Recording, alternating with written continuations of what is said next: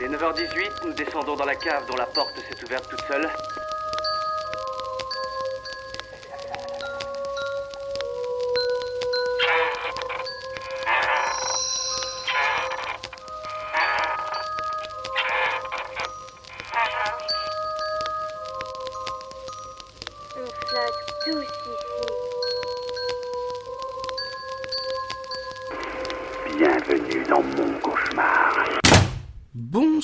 Tous, bonsoir à toutes, bienvenue dans ce nouvel épisode d'Inspiré de faits réels, épisode euh, très spécial si l'on en croit les, le format chronique qu'on a adopté cette saison, puisqu'il n'y aura pas de chronique dans cet épisode, on va, on, va, on va la faire classique, on va la faire facile, on va faire une grande discussion avec Mathias. Mathias, comment ça va?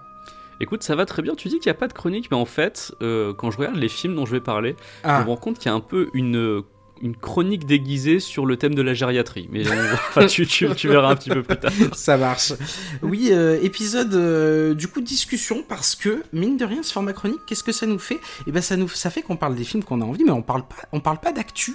On n'a pas trop parlé de films qui étaient sortis en 2022, des films de genre qui faisaient euh, l'actualité de 2022 et on s'est dit bah qu'on allait rattraper ça tout simplement parce qu'on a vu des films hein, comme, comme à notre habitude, on a regardé des films. Et euh, bon, on va en parler, on va en discuter ensemble, Mathias. Je crois que euh, tu, tu- est-ce que tu veux commencer? Est-ce que tu veux que je commence? Comment tu veux faire? Je commence. Bah, si écoute, je pense qu'on va, com- on va comment on peut commencer ensemble puisque de toute façon on voulait parler d'un. Il y a un film qu'on a vu tous les deux et dont on avait en- envie de discuter. Ah, on X commence carrément. de ah oui, si X. Ah oui, ok, ok, ok. Ah, j'ai cru que t'allais parler de d'un autre. Mais très bien, très bien. Oui, parce que c'est oui, on, on a, on a vu un, On un a film vu, en salle euh, dont on parlera à et, la et fin. on avait, ouais, on n'avait pas été en salle ensemble depuis un moment. Ça faisait un moment qu'on n'avait pas Oula, vu de film ensemble. Euh, je pense que ça se compte Ça en fait- années en vrai. Ça fait au moins deux ans qu'on n'avait pas vu de film ensemble. Et on en a vu un, et on et n'a pas été déçus, et on vous le garde pour euh, la toute fin. Ouais, on en parlera. Si vous me suivez sur Insta, vous savez sûrement de quoi on parle exactement. Mais oui, on a vu une séance euh, complètement folle aux hallucinations collectives de Lyon, puisque mm. j'ai quitté ma région parisienne l'espace de quelques jours pour aller rendre visite au bon Hugo à Lyon, et Eh nous oui. avons vu quelque chose qui ne nous a pas laissé indemne. mais, euh, mais avant de parler de ça, on va parler de X de Ty West. Euh, Ty West que je ne connaissais pas spécialement. Je, je sais qu'il avait déjà été remarqué par le passé hum, pour plusieurs films, même si moi j'en avais vu aucun. J'ai l'impression, tu, tu me corrigeras peut-être Hugo si tu as vu des, des films de lui, que c'est un monsieur qui aime bien rendre hommage au cinéma de genre des années euh, 70-80. Alors c'est tout Et, à fait euh, ça, même et je peux te le confirmer même sans avoir vu ses précédents films, parce que j'ai, alors c'est un gros gros préjugé que j'avais sur Ty West et que X ne m'a pas forcément ôté, euh, c'est que pour moi c'était un peu des films de poseurs, c'était un peu des films euh, ouais hommage, euh, on va reprendre l'esthétique mais euh, sans forcément aller plus loin. Et du coup j'ai je, je sais qu'il a, enfin, il a fait des films qui ont, qui ont pas forcément mauvaise réputation, mais je me suis jamais plongé dans sa filmo. Et en fait, mon premier film de Ty West, eh ben, c'était X. Bah pareil. Et en fait, j'ai vu qu'il avait euh, lâché le cinéma pendant quelques années. En fait, là, ces, ces derniers temps, il réalisait surtout des épisodes de séries télé. Ouais.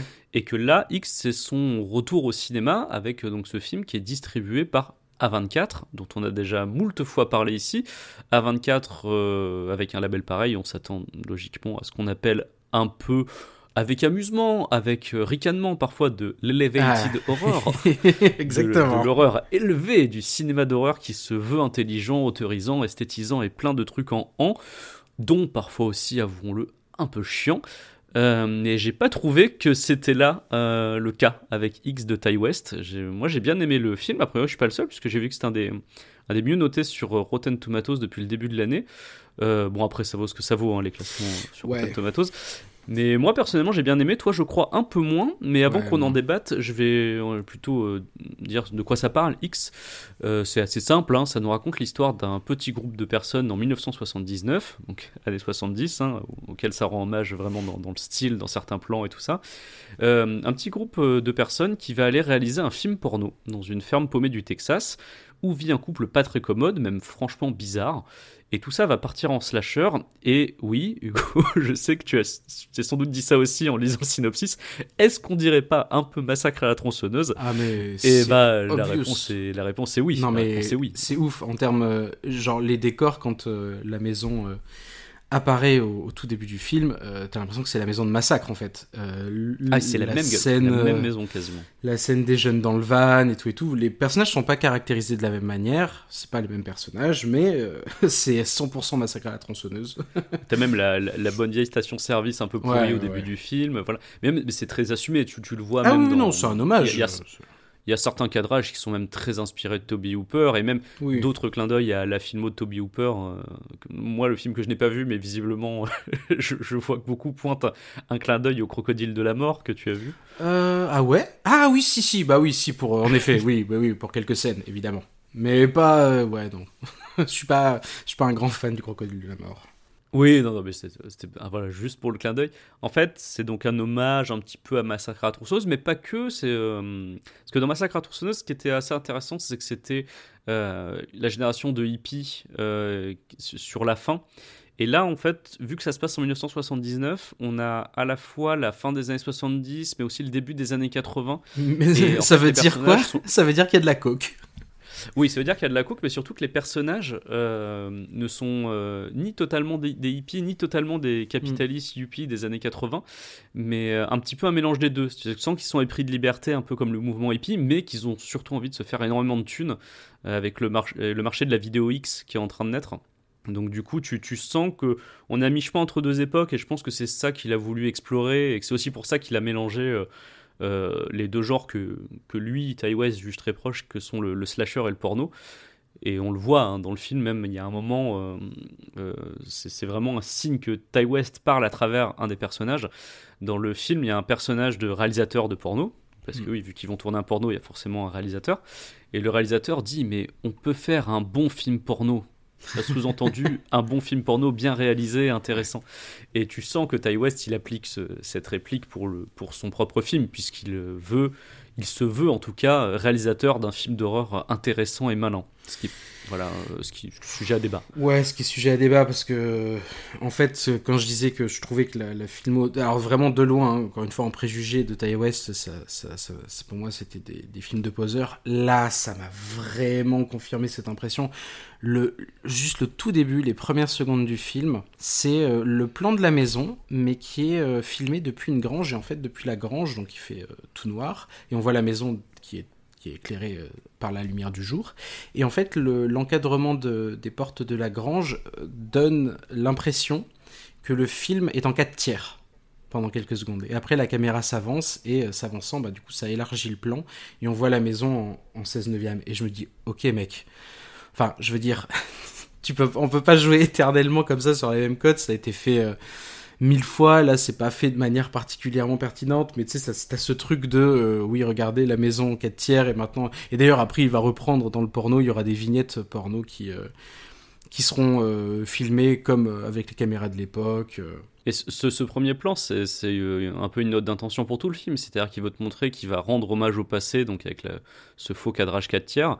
Mais ensuite, que l'idée, en l'ouvrant progressivement au 16 neuvième, c'est que oui, mais attendez, on rend hommage au passé, mais on va aussi le moderniser. Oui, non, mais et on va il faire nous le dit voir tout le autrement, les gars. Il nous le dit, c'est ce qu'il nous dit avec les décors, c'est ce qu'il nous dit avec la photo, c'est ce qu'il nous dit avec la réalisation, c'est ce qu'il nous dit avec les acteurs. Enfin, c'est il- le truc de ce film, et c'est pour ça que je trouve ça, euh, enfin, assez, euh, comment dire, assez hautain finalement, c'est qu'en fait, il, il prend un peu son public pour un con, tu vois.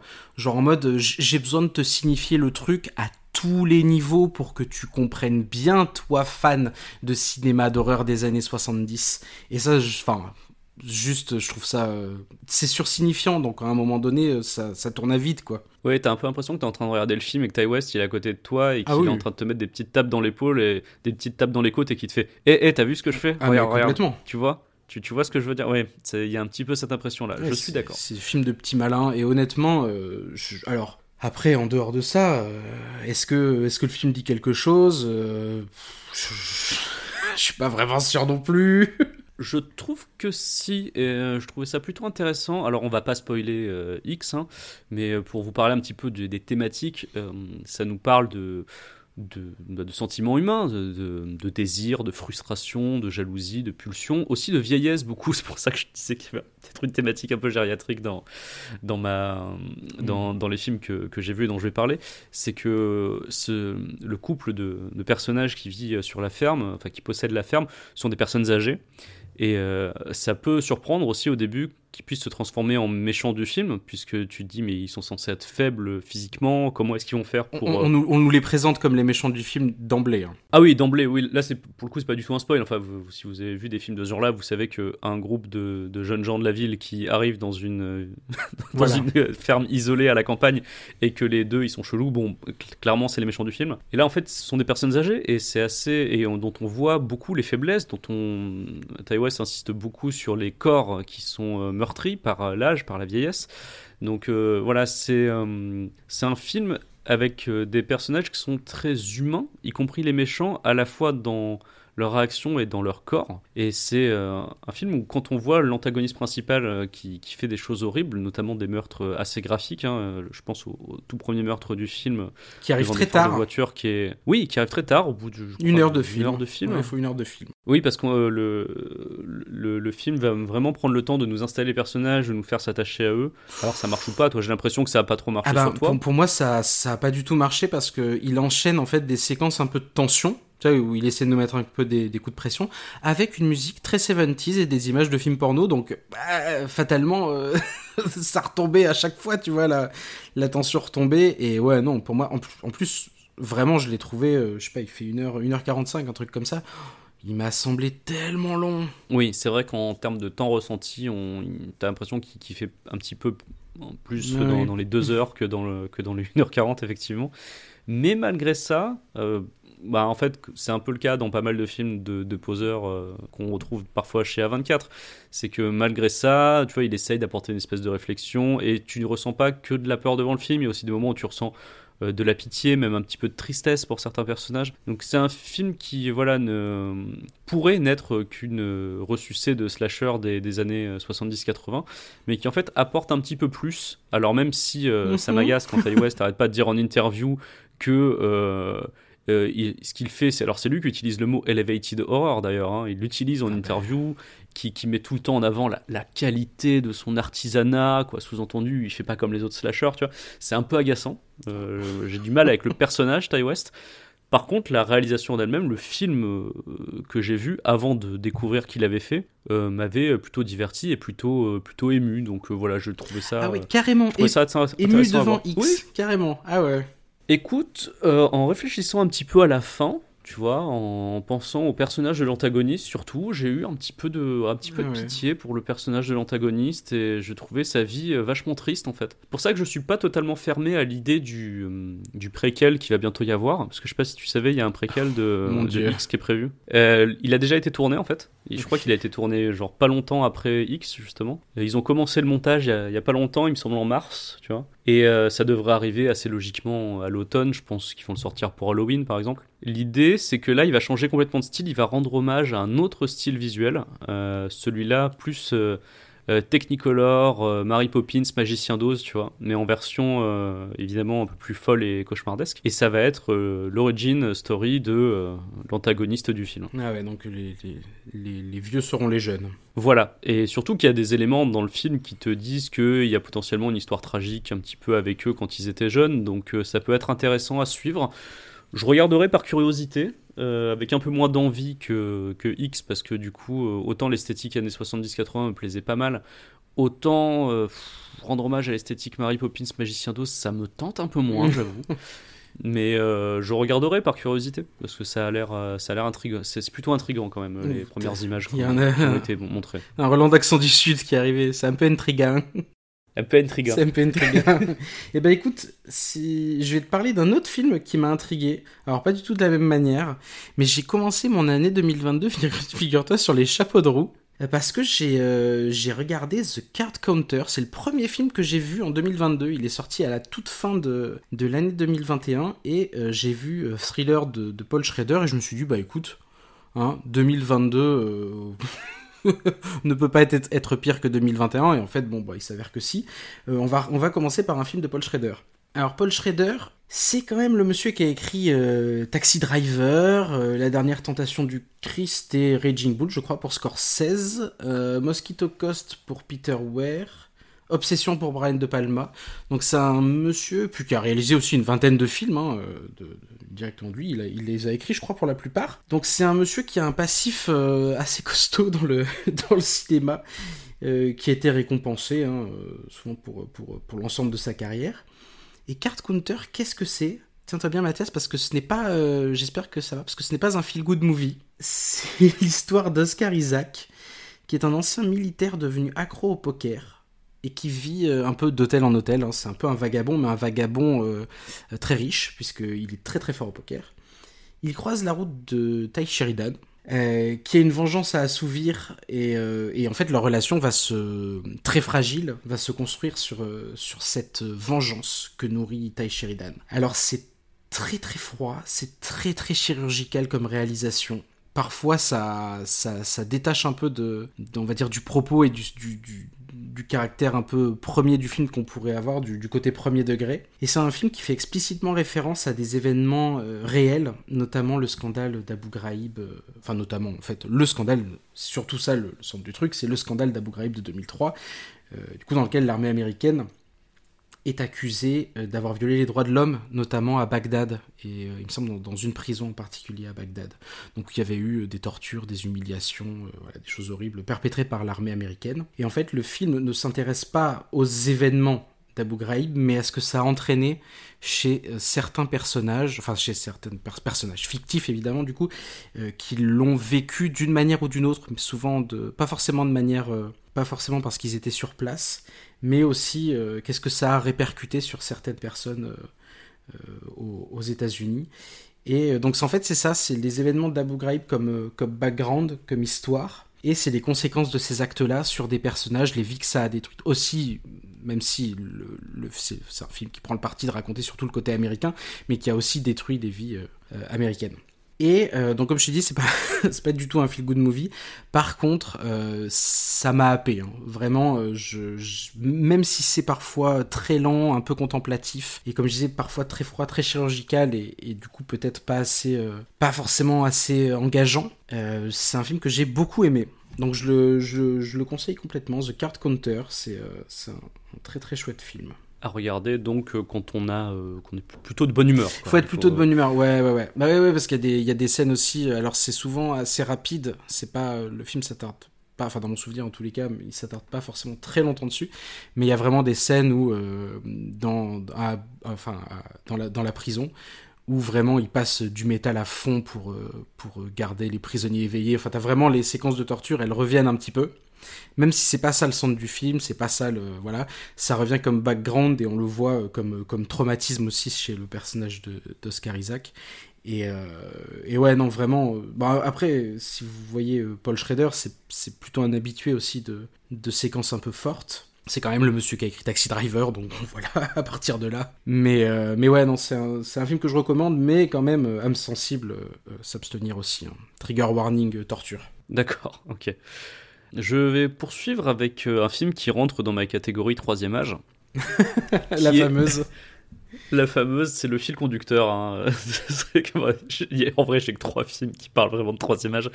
Mais celui-là en fait partie. C'est. Euh... J'ai j'ai- en fait, j'ai remarqué que ce thème du, du vieillissement revenait pas mal au cinéma en ce moment. Et en vrai, je pense que j'aurais pu y consacrer une chronique dans un épisode classique d'Inspiré de réels. C'est vrai que dans le cinéma bon- de genre, il y, y en a eu pas mal. Hein. Depuis Bah, Hereditary. Old. Depuis, oui, on avait eu Hereditary, on avait eu euh, Old, on Ouais. a eu euh, donc plus récemment Uma, mais bon. Et Relic. On, on, on- en reparlait tout à l'heure. Il y a eu Relic, il y a eu X, donc. Ouais.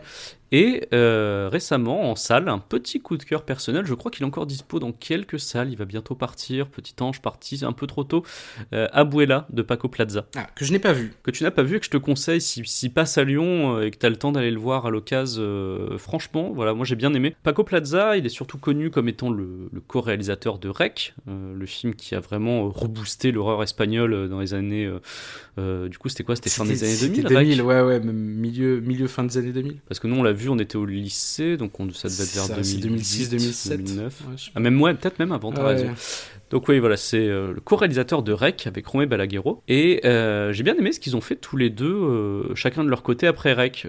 J'avais notamment été impressionné par Malveillance de Romé Balaguerro, qui n'est pas assez reconnu à mes yeux, qui est une histoire de, concierge d'immeuble complètement inquiétant. Donc si vous avez l'occasion de regarder Malveillance, mais vraiment allez-y. On ne parle pas assez de ce film, mais je le trouve vraiment brillant. Et on avait parlé aussi de Paco Plaza dans Inspiré de faits réels, puisqu'on avait fait un épisode sur Véronica, Ouais. le film sur euh, cette adolescente malmenée par des esprits après avoir fait une séance de Ouija à l'école.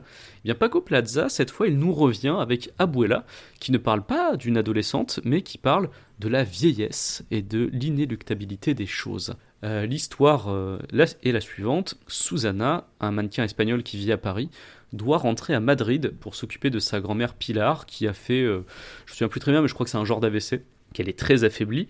Et tout de suite, quand elle euh, arrive à Madrid pour s'occuper de sa grand-mère, dont elle est très proche, on comprend qu'il y a quelque chose de bizarre. Et euh, quasiment tout le film va se passer dans le grand appartement bourgeois de Pilar, qui va devenir, au fur et à mesure, minute après minute, de plus en plus oppressant. Alors, Abuela, il n'y a pas de plot twist à attendre, je vous le dis tout de suite. Il y a même un truc que j'ai trouvé assez culotté de la part de Paco Plaza, c'est qu'on sait dès les premières minutes du film ce qui va sans doute se passer à la fin.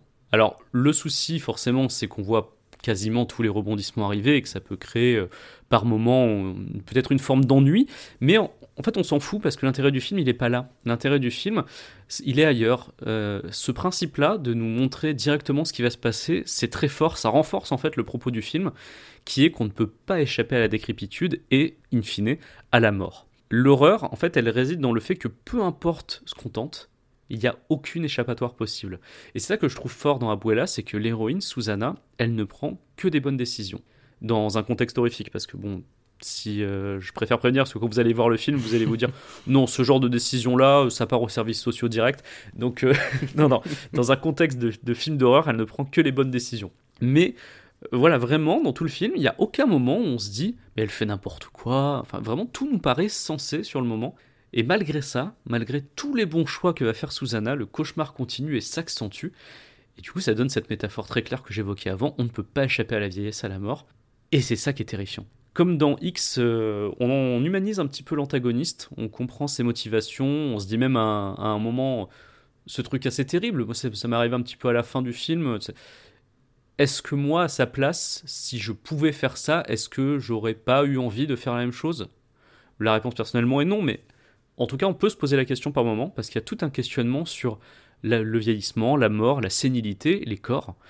Euh, c'est beaucoup moins fun que, X, puisque X c'est vraiment sous un slasher, et là c'est vraiment un huis clos avec juste deux personnes dans un appartement.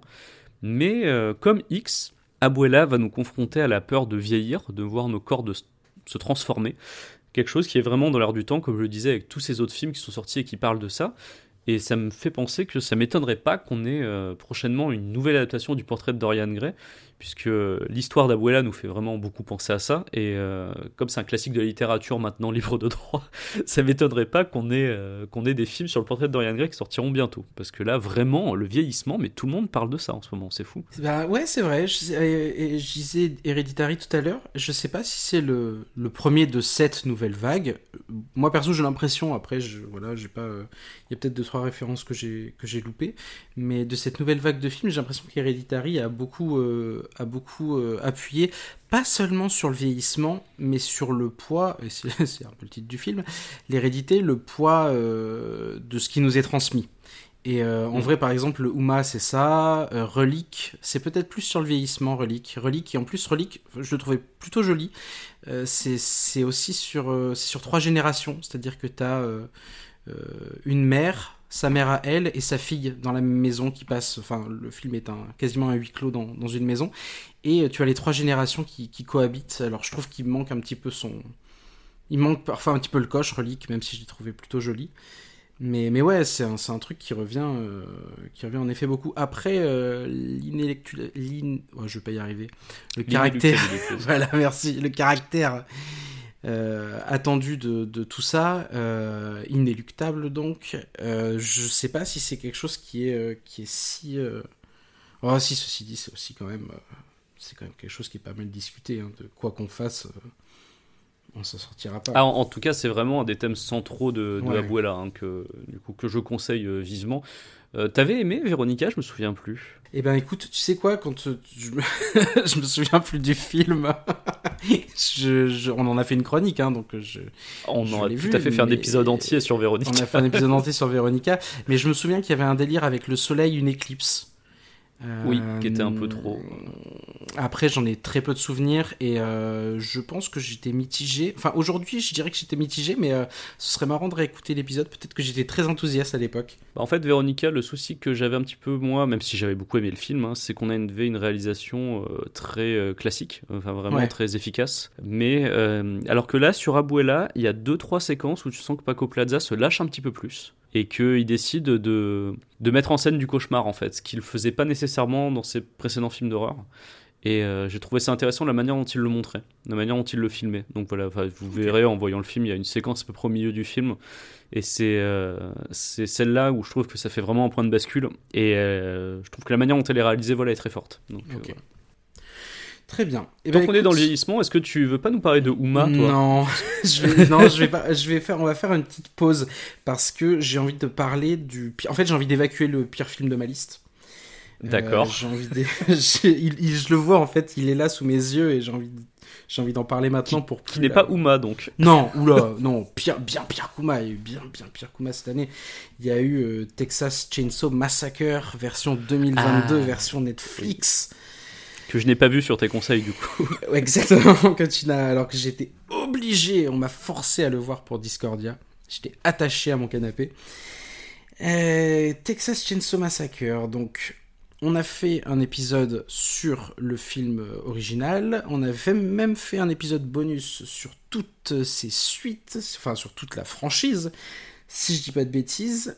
Là, qu'est-ce qu'on aurait à en dire de ce Texas Chainsaw Massacre version 2022 on a à en dire que c'est à nouveau une suite qui essaie d'effacer tout ce qui a été fait après le premier, hein, puisque c'est un, gimmick. hein. pour chaque euh, film euh, Massacre à la tronçonneuse, on va essayer d'effacer ce qui s'est fait avant, pour ici euh, avoir un Laserface, donc techniquement très vieux, euh, qui essaie de euh, massacrer une bande de jeunes influenceurs qui essaient de, transformer un peu une ville complètement abandonnée en un lieu où je sais plus ils veulent ouvrir un restaurant ou je sais plus.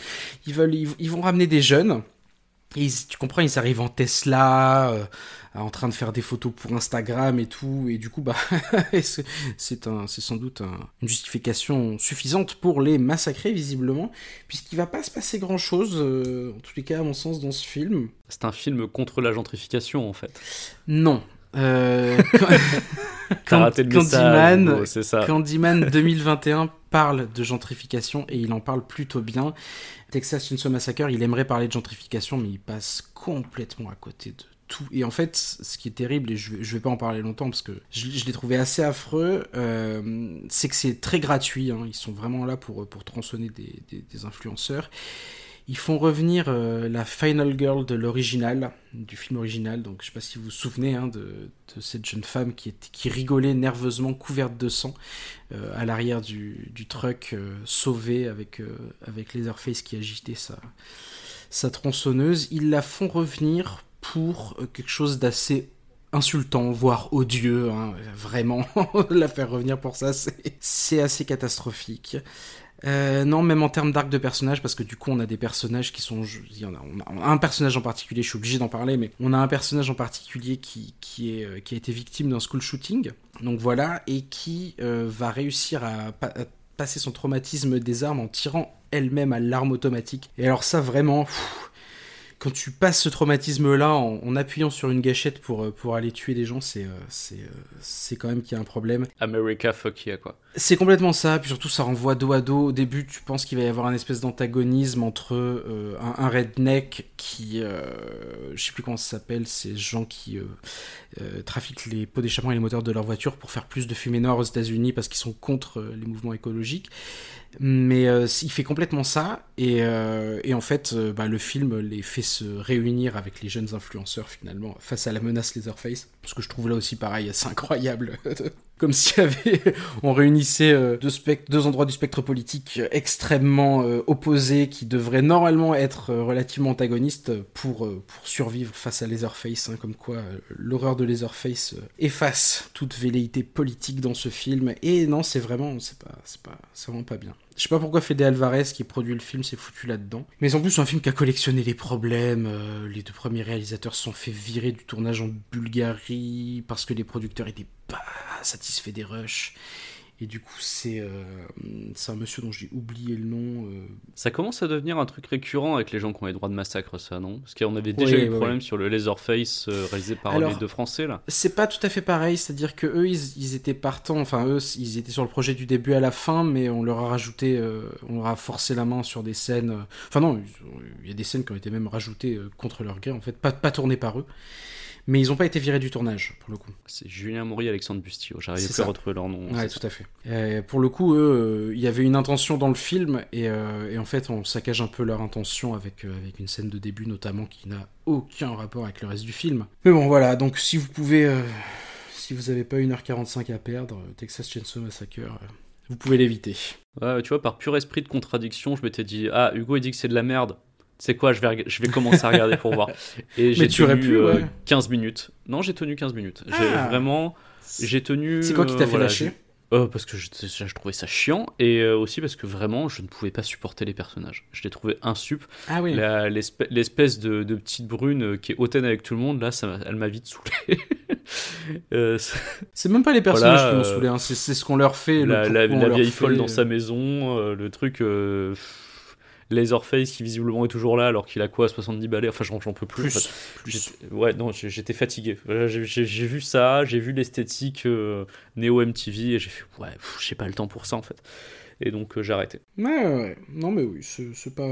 pas Chose que j'aurais dû faire très vite devant Uma aussi, puisque du coup je vais me charger d'en parler Alors, puisque tu. Et on va en parler ensemble, t'inquiète, on va en parler ensemble. Mais déjà, il est plus court, il fait 1h25. Et puis Oui, il y a Sandra y a dedans. Et Sandra Oh, Oui. on, on dira, on dira ce qu'on veut sur le film, Elle mais elle tient toujours ses scènes. C'est ouf, mais. Ah non, mais Sandra Oh. Et puis en plus, alors par contre, ça, m'a un peu surpris, qui est coproductrice sur ce film.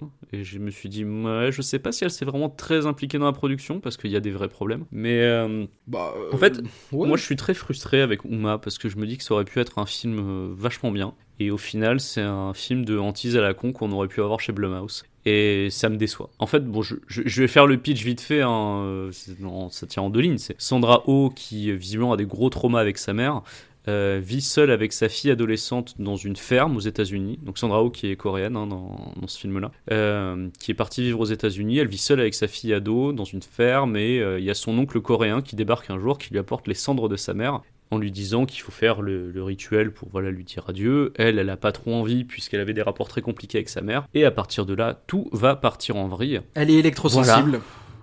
Elle est Enfin, électrosensible. elle euh, le croit voilà. en tout cas. Oui, voilà. euh, ne spoil pas trop, Hugo.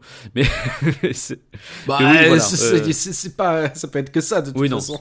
Oui, c'est- oui, c'est vrai. Donc, ça, euh, ce, qui, est dommage, c'est qu'on aurait pu avoir un beau film, justement, un petit peu comme, euh, comme Hérédité, sur, euh, sur, sur le, poids de l'héritage familial. Euh, on aurait pu avoir un film où, je sais pas, la, la mère prendrait euh, petit à petit possession de sa fille, ou ce genre de choses. Et en fait, non, on se retrouve avec un film avec des jumpscares un peu flingués, avec une, ambi- une ambiance pas du tout pesante, alors que ça aurait pu être pesant tout du long. Enfin, voilà. Je trouve que ça aurait pu être bien avec un meilleur scénario et une vraie mise en scène, mais du coup là je recommande pas et je me suis un peu poliment ennuyé devant ce film, même si je dois reconnaître que Sandra Oh est très bien. hein. Y a, pas, ouais. mais elle méritait mieux. Ouais, bah, moi, c'est même pas ça qui m'a. euh, euh, je trouve, enfin, c'est vraiment trop propre à l'image et à la photo. Genre, elles sont dans un grenier, euh, t'as la fille qui est dans un grenier, t'as elle qui travaille dans un garage, et j'ai jamais vu un garage, un grenier aussi propre. C'est hallucinant, c'est pas, c'est juste pas possible. Et tout est, en fait, rien n'a d'aspérité, tout est très propre. Au début, j'ai pensé que ça allait virer un truc un peu à, bah justement, euh, je crois que c'était en off, on parlait de, de La Nuée de, de Juste Philippot qui est sorti en 2021. Euh, qui, qui démarre un peu de la même manière avec une relation euh, mère-enfant. euh, alors un élevage de, c'est des sauterelles dans la nuée. Là, c'est un élevage d'abeilles qui va être complètement oublié hein, au fur et à mesure que le oui, film voilà, ça me fait hein, plaisir que tu en parles. J'étais, j'étais extrêmement déçu par ça. C'est-à-dire que le personnage principal, elle, elle est apicultrice. Il y a des abeilles partout et il y a aucun meurtre par abeille. Mais Pourquoi, Ah bah, pourquoi vous faites en sorte qu'elle est apicultrice. Bah, elle le dit, c'était pour faire, c'était pour faire plaisir à sa fille. Oui, enfin bon, euh, je trouve ça. je- J'étais extrêmement déçu par ça. tu, peux, faire plaisir à ta fille, tu peux faire de la poterie aussi, tu vois. Mais quoique. Mais cela dit, si elle, si elle refait de la poterie, j'aurais pas gueulé parce qu'il n'y avait pas eu de meurtre à l'argile, tu vois. L'abeille, il y a vraiment un côté où euh, ça peut être menaçant, quoi. Et, Ouais, mais surtout, on nous pas tease du un petit peu. On nous le tease un Oui, tout oui, petit peu. Non, mais il y a un faux climax aussi, c'est hyper mou, c'est hallucinant. Non, c'est vraiment, c'est vraiment très très décevant. C'est vraiment très très décevant. Et même le générique arrive à 1h18, et même à 1h18, on a réussi à s'ennuyer. Quand on s'ennuie un film aussi court, c'est vraiment qu'il y a un problème quand même.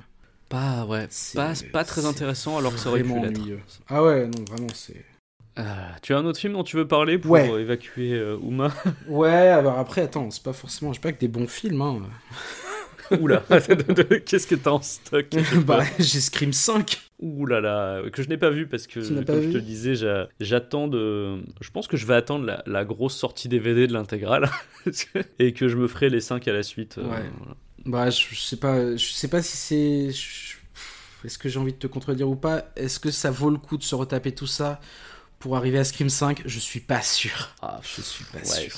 C'était euh, c'était pas génial. Non, c'était vraiment pas génial. C'était euh, donc c'est réalisé par euh, Tyler euh, Gillett et Matt Bettinelli, si je si j'ai bien si je bien mes notes, qui avaient déjà officié en binôme.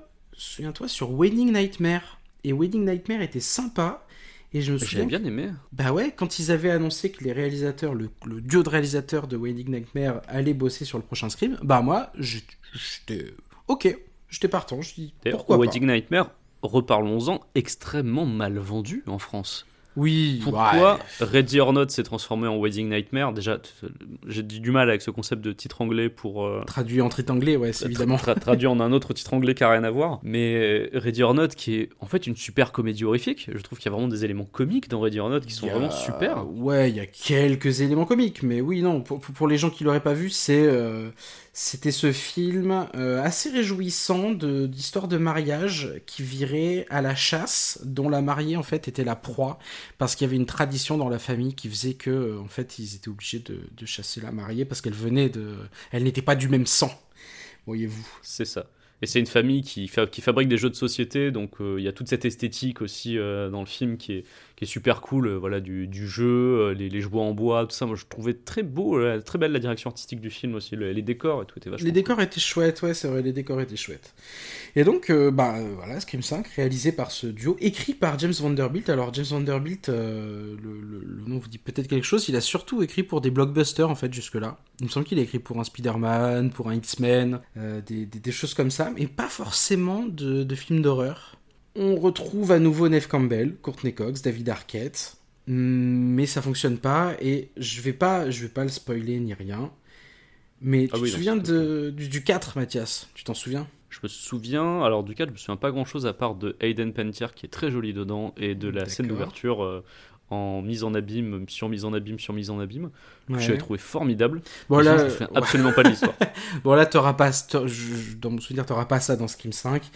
Mais surtout, je sais pas si tu te souviens, le 4, c'était un peu le coup du toxic euh, fandom, finalement. Euh, alors peut-être, je me souviens plus de Ah, l'histoire. ok. bon, bah écoute, tu... ah, c'est pour ça que pour ça que tu devrais vraiment pas revoir les 4 avant de regarder Scream 5. Oui, parce que je regarde une bonne image, tu vois, et autant je, autant je vais Ouais, la voir, voilà. je vais me faire, mais pourquoi Non, puis surtout, tu verras peut-être un style de répétition. Et tu vas te dire, ah ok, donc euh, on est à ce point, euh, on, est peu, peu imaginatif à ce point. Non, non, vraiment, il y a des thèmes, il y a des choses des, de- de- des précédents Screams qui sont, et surtout du 4 qui sont, qui sont complètement reprises. Et euh, ça fonctionne encore moins parce qu'en plus, le, je trouve que la réalisation descend d'un cran, pour le coup. Et, et ouais, non, j'avoue que j'ai pas, pas, pas accroché. Ils ont osé deux trois trucs, mais, mais en vrai, j'ai pas accroché. Je trouve même que ça, comment dire, ça fait, ça fait, ça fait moins de scream qu'avant, tu vois. Et du coup, ça, ça devient un slasher plus classique. Et ce qui est dommage, parce que Scream, euh, même si on- il y a plein de gens qui aiment pas les particularités de Scream, ça reste les particularités de Scream. Et pourquoi, pourquoi, pourquoi vouloir les effacer comme ça, tu vois? Donc non, vraiment, je, Scream 5, je j'y suis pas trop arrivé. En même temps, je suis très négatif, je trouve, dans ce podcast. je suis, euh, je suis pas particulièrement enthousiaste. Il faut savoir que je sors euh, d'une quasi intégrale. Je, j'arrive quasiment à la fin là de la filmographie de Tsukamoto que je regarde pour Discordia et il y avait plein de films de Tsukamoto que je n'avais jamais vus. J'avais vu quelques-uns des plus connus, mais il y en avait plein que j'avais jamais vus. Et en fait, je découvre cette filmographie que j'adore. Et du coup, tout, tout me... là, quand je repense à ces films, tout me semble plus fade. Tu vois, c'est quand tu ressors de ce truc que t'as vraiment surkiffé et que tu revois. euh, Il y a des films que tu, que tu vois, que tu découvres, ou même des films auxquels tu repenses, tu fais Ah ouais, est-ce que c'était si bien que ça finalement? Et ça me fait un peu ça en ce moment. Écoute, tu sais quoi, pour te remettre de bonne humeur, je vais te parler d'un bon film. Ah bah vas-y. Alors, je sais qu'on est censé parler de films récents, mais euh, si je dois être parfaitement honnête, mon expérience de la salle en ce début d'année 2022, c'est aussi un film de 92, Fire Walk With Me, de David Lynch. Euh, un film qui avait eu droit il y a quelques années à une ressortie en salle, dans une version restaurée 4K. Et bah, moi, j'ai eu la chance de le voir, euh, je crois que c'était il y a deux mois, euh, dans un cinéma à Paris qui faisait une rétrospective David Lynch. Donc je me suis dit, tiens, je vais aller le voir. Donc, on va commencer par le début, c'est-à-dire Twin Peaks. Au cas où vous ne le sauriez pas, mais ça m'étonnerait, Twin Peaks, c'est à la base une série culte euh, créée par David Lynch et Mark Frost, dans laquelle Dale Cooper, un agent du FBI, se rend dans la petite ville de Twin Peaks pour résoudre le meurtre de Laura Palmer, une lycéenne aimée de tous et qui a été retrouvée morte enveloppée dans du plastique. Voilà, alors ça c'est la base, hein. après ça part dans beaucoup, beaucoup, beaucoup d'autres délires, euh, notamment en saison 3. Mais euh, moi j'avais mis énormément de temps à me mettre à Twin Peaks, malgré les recommandations d'Hugo, j'en parlais dans le dernier numéro d'Inspiré de réels. Et puis en fin d'année dernière, je m'y suis enfin mis euh, grâce à un podcast ami de Marie Telling et Anaïs Bordage, qui est produit par Slate. En fait, chaque semaine, elle regarde et elle débriefe des épisodes de Twin Peaks. Et je crois qu'en fait, j'avais besoin de ça pour me forcer à m'y mettre vraiment. J'avais besoin de cet accompagnement, si tu veux. Et ben, j'ai vraiment bien fait parce que ça m'a permis de découvrir euh, ce film très étrange, mais aussi très beau, Ouais. qui est Fire Walk With Me, euh, qui est un film mal aimé hein, de la filmographie de David Lynch, ou en tout cas qu'il a longtemps été. Ah ouais? Oui, il- l'a très longtemps été. J'en Il a été bon souvenir. réévalué que récemment. Ok. Ouais, c'est, il a, parce que en fait, il est arrivé déjà juste après la, la saison 2 de Twin Peaks, qui avait déjà été jugée très très décevante euh, à l'époque, hormis son final magistral bien sûr. Mais la saison 2 avait beaucoup déçu. Euh, les audiences s'étaient effondrées. Et puis euh, aussi dans le film Fire Walk With Me, on voit très peu Dale Cooper. euh, finalement, on le voit une toute petite partie du film, Mm. et encore, il n'est même pas à Twin Peaks, si je me souviens bien. Donc voilà, c'est et puis aussi parce que hum, sans Mark Frost pour l'encadrer niveau scénario, euh, David Lynch, euh, ben il part un peu en roue libre, tu vois, il, il part en freestyle sur Twin Peaks quand il est tout seul, et ça a pu laisser une partie du public un peu en dehors du trip, parce que déjà il fallait euh, avoir vu la série pour bien comprendre le film. Oui, c'est ça qu'il faut préciser en plus, premier, euh, je pense. euh. Ouais, c'est ça, il faut regarder les deux premières saisons de Twin Peaks avant de regarder le film, sinon on comprend vraiment pas grand chose. D'autant plus quand on a un David Lynch euh, qui a vraiment lâché la rampe et qui décide de faire tout ce qu'il veut, quoi. Donc c'est. voilà. Faut y aller euh, préparé, après avoir vu les deux premières saisons, en se mouillant un peu la nuque, euh, pour reprendre une expression de François sur Tsukamoto. Donc voilà, c'est voilà, s'il faut y aller euh, prévenu, quoi, et après avoir vu, des, après avoir vu les deux premières saisons. Euh, Fire Walk With Me, c'est coupé. C'est un film aussi qui est un peu bizarre parce qu'il est coupé en deux. C'est-à-dire qu'on a d'abord l'enquête sur la mort d'une prostituée qui est liée à l'intrigue de, de la série, euh, Teresa Banks. Mais cette enquête est réalisée par d'autres agents, pas par Dale Cooper, par deux autres agents qui sont joués par euh, Kiefer Sutherland pour la partie euh, police scientifique et euh, l'acteur. ah, c'est un chanteur, j'ai oublié son nom, celui qui, qui faisait Wi- Wicked Game, Ah, j'ai oublié. Chris, Chris Isaac, voilà Ok. qui, qui joue l'autre agent de l'autre agent du FBI. Donc on suit ces deux personnes-là pendant une bonne moitié du film. Après, on voit enfin Dale Cooper, vite fait. Et ensuite, on arrive à Twin Peaks pour découvrir les sept derniers jours de Laura Palmer avant sa mort. Voilà. Et euh, c'est cette partie-là que moi j'ai trouvé la plus émouvante, puisque euh, c'est très touchant de voir ce personnage dont on nous a tellement parlé pendant les deux premières saisons de Twin Peaks, sans jamais le voir vivant finalement, prendre vie dans, dans ce film-là. Le fait de découvrir sa vie, de découvrir son mal-être, de découvrir toute l'horreur qui l'entoure et qu'on a appris à découvrir dans la saison 2, c'est une horreur à laquelle on s'attend. Parce qu'on on connaît le fin mot de l'histoire quand on est arrivé à la fin de la saison 2. Mais c'est une horreur qui est extrêmement impactante dans le film, puisque comme euh, David Lynch fait un film pour le cinéma, il peut se permettre beaucoup plus de choses que dans une série télévisée où il était obligé de polisser un petit peu ce qu'il faisait, surtout à l'époque. Et d'ailleurs, le- la note d'intention est présente dès le début du film, puisque de manière pas très subtile, le film s'ouvre sur une euh, télévision qu'on éclate. Donc euh, voilà, c'est vraiment le premier plan du film, c'est euh, une télévision qui se fait éclater. Regardez, vous avez vu la télévision, maintenant moi je vais vous montrer un film. Et du coup, il se permet d'aller beaucoup plus loin sur, la, sur ce qui s'est passé avec Laura Palmer, et ça donne des séquences très très percutantes.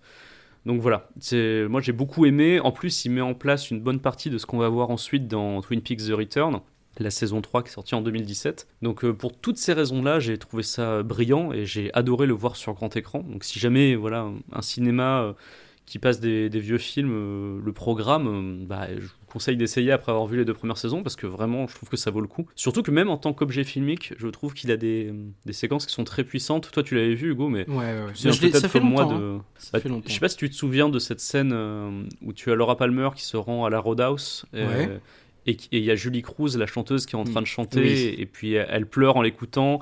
Et cette scène très émouvante qui se poursuit directement après par une Mm. scène dans un club aux lumières rouges avec euh, un rock ultra lancinant, du sexe partout et tu, et tu vois la, la- la dualité complètement, euh, ce qui se passe dans la, dans la tête de Laura Palmer. Je trouve ça brillant cet enchaînement de, de deux scènes. Donc voilà, et j'en profite au passage pour recommander la, BO de, de Fair Walk With Me qui est absolument dingue, toujours Ouais. faite par Angelo Badalamenti, que j'ai du coup évidemment acheté en vinyle et que j'écoute très régulièrement de- depuis, notamment les, voilà, les musiques de ces deux scènes dont je vous parlais. Donc voilà, c'est euh, Fair Walk With Me, je trouve ça, je trouve ça fabuleux. Après avoir vu les deux premières saisons, bien sûr. Est-ce que tu vas pas devenir un lynch sexuel finalement? Parce que là, tu, tu me parles Bah. avec passion de, de trucs où j'ai envie de te dire, bah peut-être regarde Blue Velvet, regarde. euh, Écoute, j'avais essayé Mulholland Drive quand j'étais Ah oui. euh, au début du lycée et j'étais, je pense, trop jeune. trop je- Ouais, Euh, je pense que. très Mais honnêtement. on est, on- on- je pense qu'on est tous trop jeunes pour Mulholland Drive. Je vais y aller puisque le bouquin de, de Lelo euh, Jimmy Battista, euh, intervenant de Discordia, m'a convaincu euh, de, de regarder Sailor et Lula avec Mm. Nicolas Ouais. Cage. Ouais, ouais. Donc je, je vais, je pense que je vais regarder Sailor et Lula, puis après j'attaquerai euh, le Blue Velvet, tout ça. Je pense que je vais vraiment me mettre à Lynch. Ouais. Je pense que ça peut te Parce plaire. que ouais, je pensais pas que c'était fait pour moi, tu vois. Et après avoir vu, euh, je me dis si j'ai résisté à The Return, je peux résister à pas mal de choses chez Lynch, je Euh, pense. Si tu as résisté à The Return, tu peux peut-être même euh, te faire dans l'ordre et commencer par Eraserhead. Ouais, Ça effectivement. Il y a peut-être, il y aura peut-être une forme de boucle, tu verras, je ne sais pas. Et euh, je, je pense que tu peux kiffer. Hein, si t'as vraiment, si t'as kiffé. Moi, c'est, c'est aussi comme ça que que j'ai poursuivi. J'avais vu quelques films de Lynch, mais jamais je m'étais dit. euh, ah tiens, je me fais sa filmographie en, en intégralité. Et j'ai, je crois, j'ai vu Eraserhead après avoir vu la saison 3 de Twin Peaks. En plus, ce qui est cool, c'est que, comme pour euh, Ami, euh, pour l'intégralité de la filmo de, de Twin Peaks, il y a un autre podcast qui s'appelle Lynch Planning, Ouais. où euh, ils commentent, enfin, ils font leurs commentaires sur chaque film de David Lynch, donc ça peut être pas mal. Bah, D'ailleurs, tant qu'on est dans les podcasts, donc évidemment, vous l'aurez compris, quand je parlais de, de Firewalk with Me, je vous recommande bien sûr Twin Peaks dans son ensemble, mais aussi la saison 2 d'Ami, voilà, chez Slate, euh, qui s'est arrêtée. Ils, ont fait elles ont fait une petite pause en fait euh, pour euh, se consacrer à leur autre podcast qui s'appelle Pic TV, qui est vachement bien aussi, hein. mais moi j'aime beaucoup Ami. Et là, elles vont revenir, justement, je crois, en fin de semaine. il me semble que c'est le, ouais, le, le, vendredi qui arrive, elles reviennent avec enfin le premier épisode de la saison 3 de The Return. Et j'ai vraiment hâte d'entendre leur réaction sur, sur cette troisième saison de Twin Peaks parce que pour l'avoir fini il y a, euh, je crois, un mois et demi là, c'est- c'était vraiment un gros ride. Donc euh, là aussi, il faut vraiment se mouiller la nuque avant d'y aller. C'est costaud. Mais euh, d'ailleurs, on peut peut-être en reparler de The Return si tu veux. euh, toi- toi, Ouais, qui c'est- l'avais vu. Je, sais pas, on en parlera, tu sais quoi, si tu veux un jour on fera un spécial Lynch ou on fera un truc. euh, Spécial Twin Peaks c'est intégral. Ouais, ouais, ouais, voilà. Là, non, je pense qu'on va. D'ailleurs, je pense que tu avais des films, euh, tu avais des petits films en rafale que tu voulais envoyer. Est-ce que ce serait pas le moment? Oh oui, alors j'en ai un dont j'ai envie de parler un peu plus longuement, j'en ai quelques-uns en rafale, mais je vais d'abord t'en faire quelques-uns en rafale. Euh, j'ai vraiment euh, noté- j'ai pris deux notes hein, sur certains films. Euh, The Batman, oui évidemment, je suis allé le voir, et j'ai pas grand-chose à dire dessus, si ce n'est que j'ai le même avis que tout le monde. Trop long. Je l'ai pas vu. Beaucoup je, trop long. Je, je l'ai pas vu, mais je m'étais. Je, je- juste, fais une parenthèse avec ma compagne. On, on- là, on est en mode, on se fait des, des intégrales vraiment de trucs blockbuster pop culture, tu vois. Des trucs que euh, qu'on a, qu'on a tous vu, mais qu'on a envie de, de se faire en intégrale. Et là, on sort d'une intégrale Star Wars, et je, Ouais. je, je viens de lui proposer, et elle a accepté, euh, une intégrale Batman. Donc depuis le... euh, on va commencer à Tim Burton. On va commencer à Tim Burton, et, euh, et on va arriver du coup au dernier. euh, sans doute quand il sortira en vidéo. hein. Et euh, appelez-moi parce que j'ai un peu envie de me refaire les Schumacher. Ah C'est aussi pour ça que je, lui- je lui ai proposé, c'est que j'avais envie de me les refaire, j'avoue. Parce que j'en ai le souvenir de nul, mais vraiment drôle. Ouais, vraiment drôle. Ouais. Il faudrait Ouais, que- ouais. Parce que, ouais, non, mais Arnold Schwarzenegger en Mr. Freeze, c'était vraiment. ouais. Jim Carrey. Voilà, bon, il n'y a pas ça hein, dans Oui. The Batman, on est vraiment sur un truc. euh, C'est pas fun. plus, euh, bah, beaucoup de gens l'ont dit, mais c'est vrai que tu sens que euh, le monsieur a vu Seven, euh, voilà. le monsieur euh, a, vu, euh, a vu Zodiac, voilà. Et effectivement, ça se, ça c'est- sent. hein, c'est à ce point Fincher dans le. Ouais, un petit peu, un petit peu, mais bon, c'est pas non plus exactement ça. hein.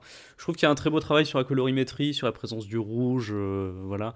Il y a, il y a des choses qui sont bien. En vrai, moi, il y a beaucoup de choses que j'ai trouvé bien dans The Batman. hein. Je me suis pas ennuyé. Il fait vraiment 45 minutes de trop, certes. On ne voit pas assez Bruce Wayne, certes.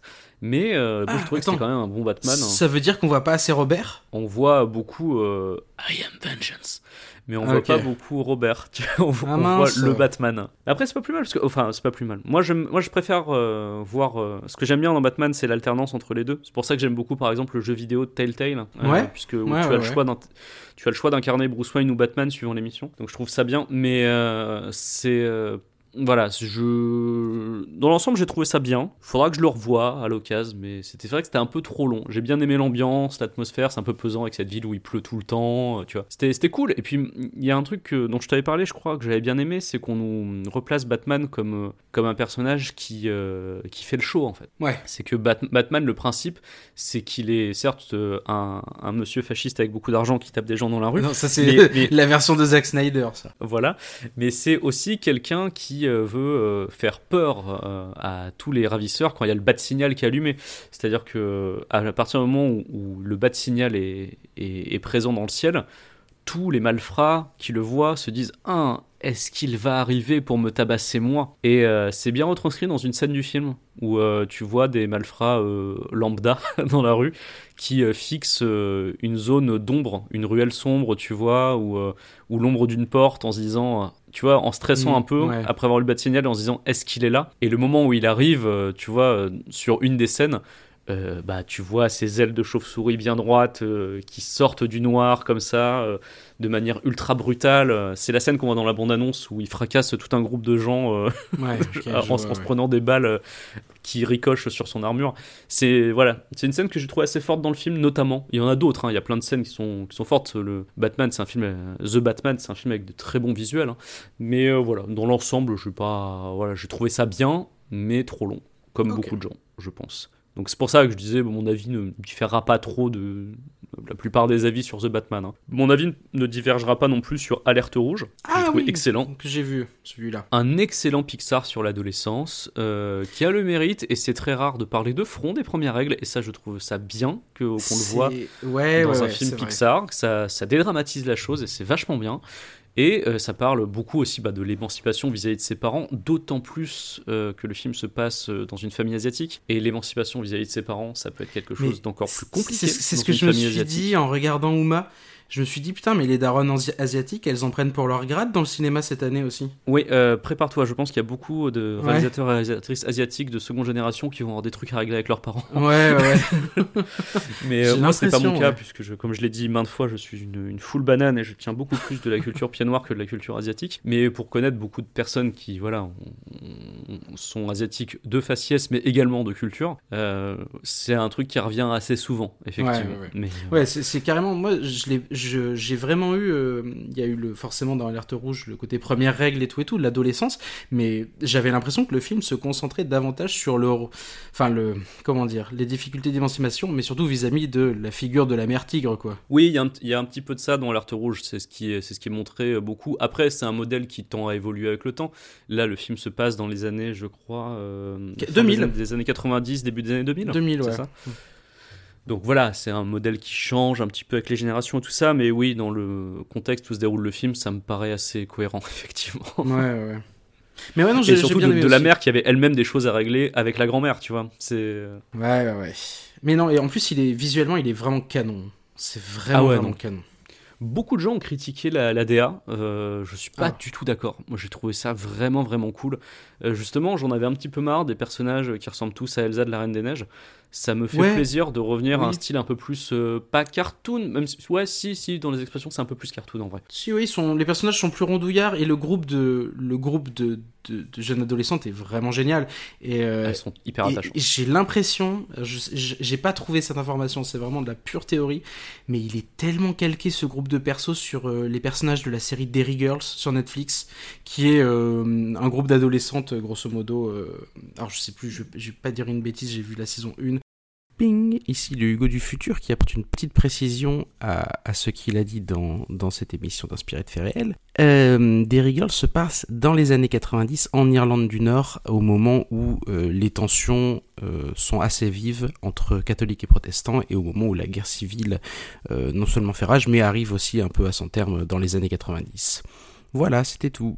Ping et où euh, vraiment j'ai eu l'impression de revoir les mimiques de certaines actrices de Derry Girl quoi. Je sais pas Ah si c'est une inspiration directe. peux pas c'est une série, c'est une série qui est très très chouette. euh, et euh, ouais non, c'est une série Netflix humoristique qui est, qui est très très cool. Mais enfin bon, c'est pas forcément de ça dont je voulais parler, mais mais j'ai eu l'impression que l'archétype, vraiment, le, enfin le groupe de, les différents archétypes du groupe de, de jeunes filles étaient très proches de ceux de Derry Girls. Bah écoute, ça me donne un petit peu envie de regarder du coup parce que j'ai vraiment été très attaché aux personnages de- d'Alerte Rouge. Donc si Ouais. les personnages sont un peu comme ça dans Derry Girls, ça peut potentiellement Ils pas mal me plaire. Ouais. Ils sont même voire plus déjantés encore.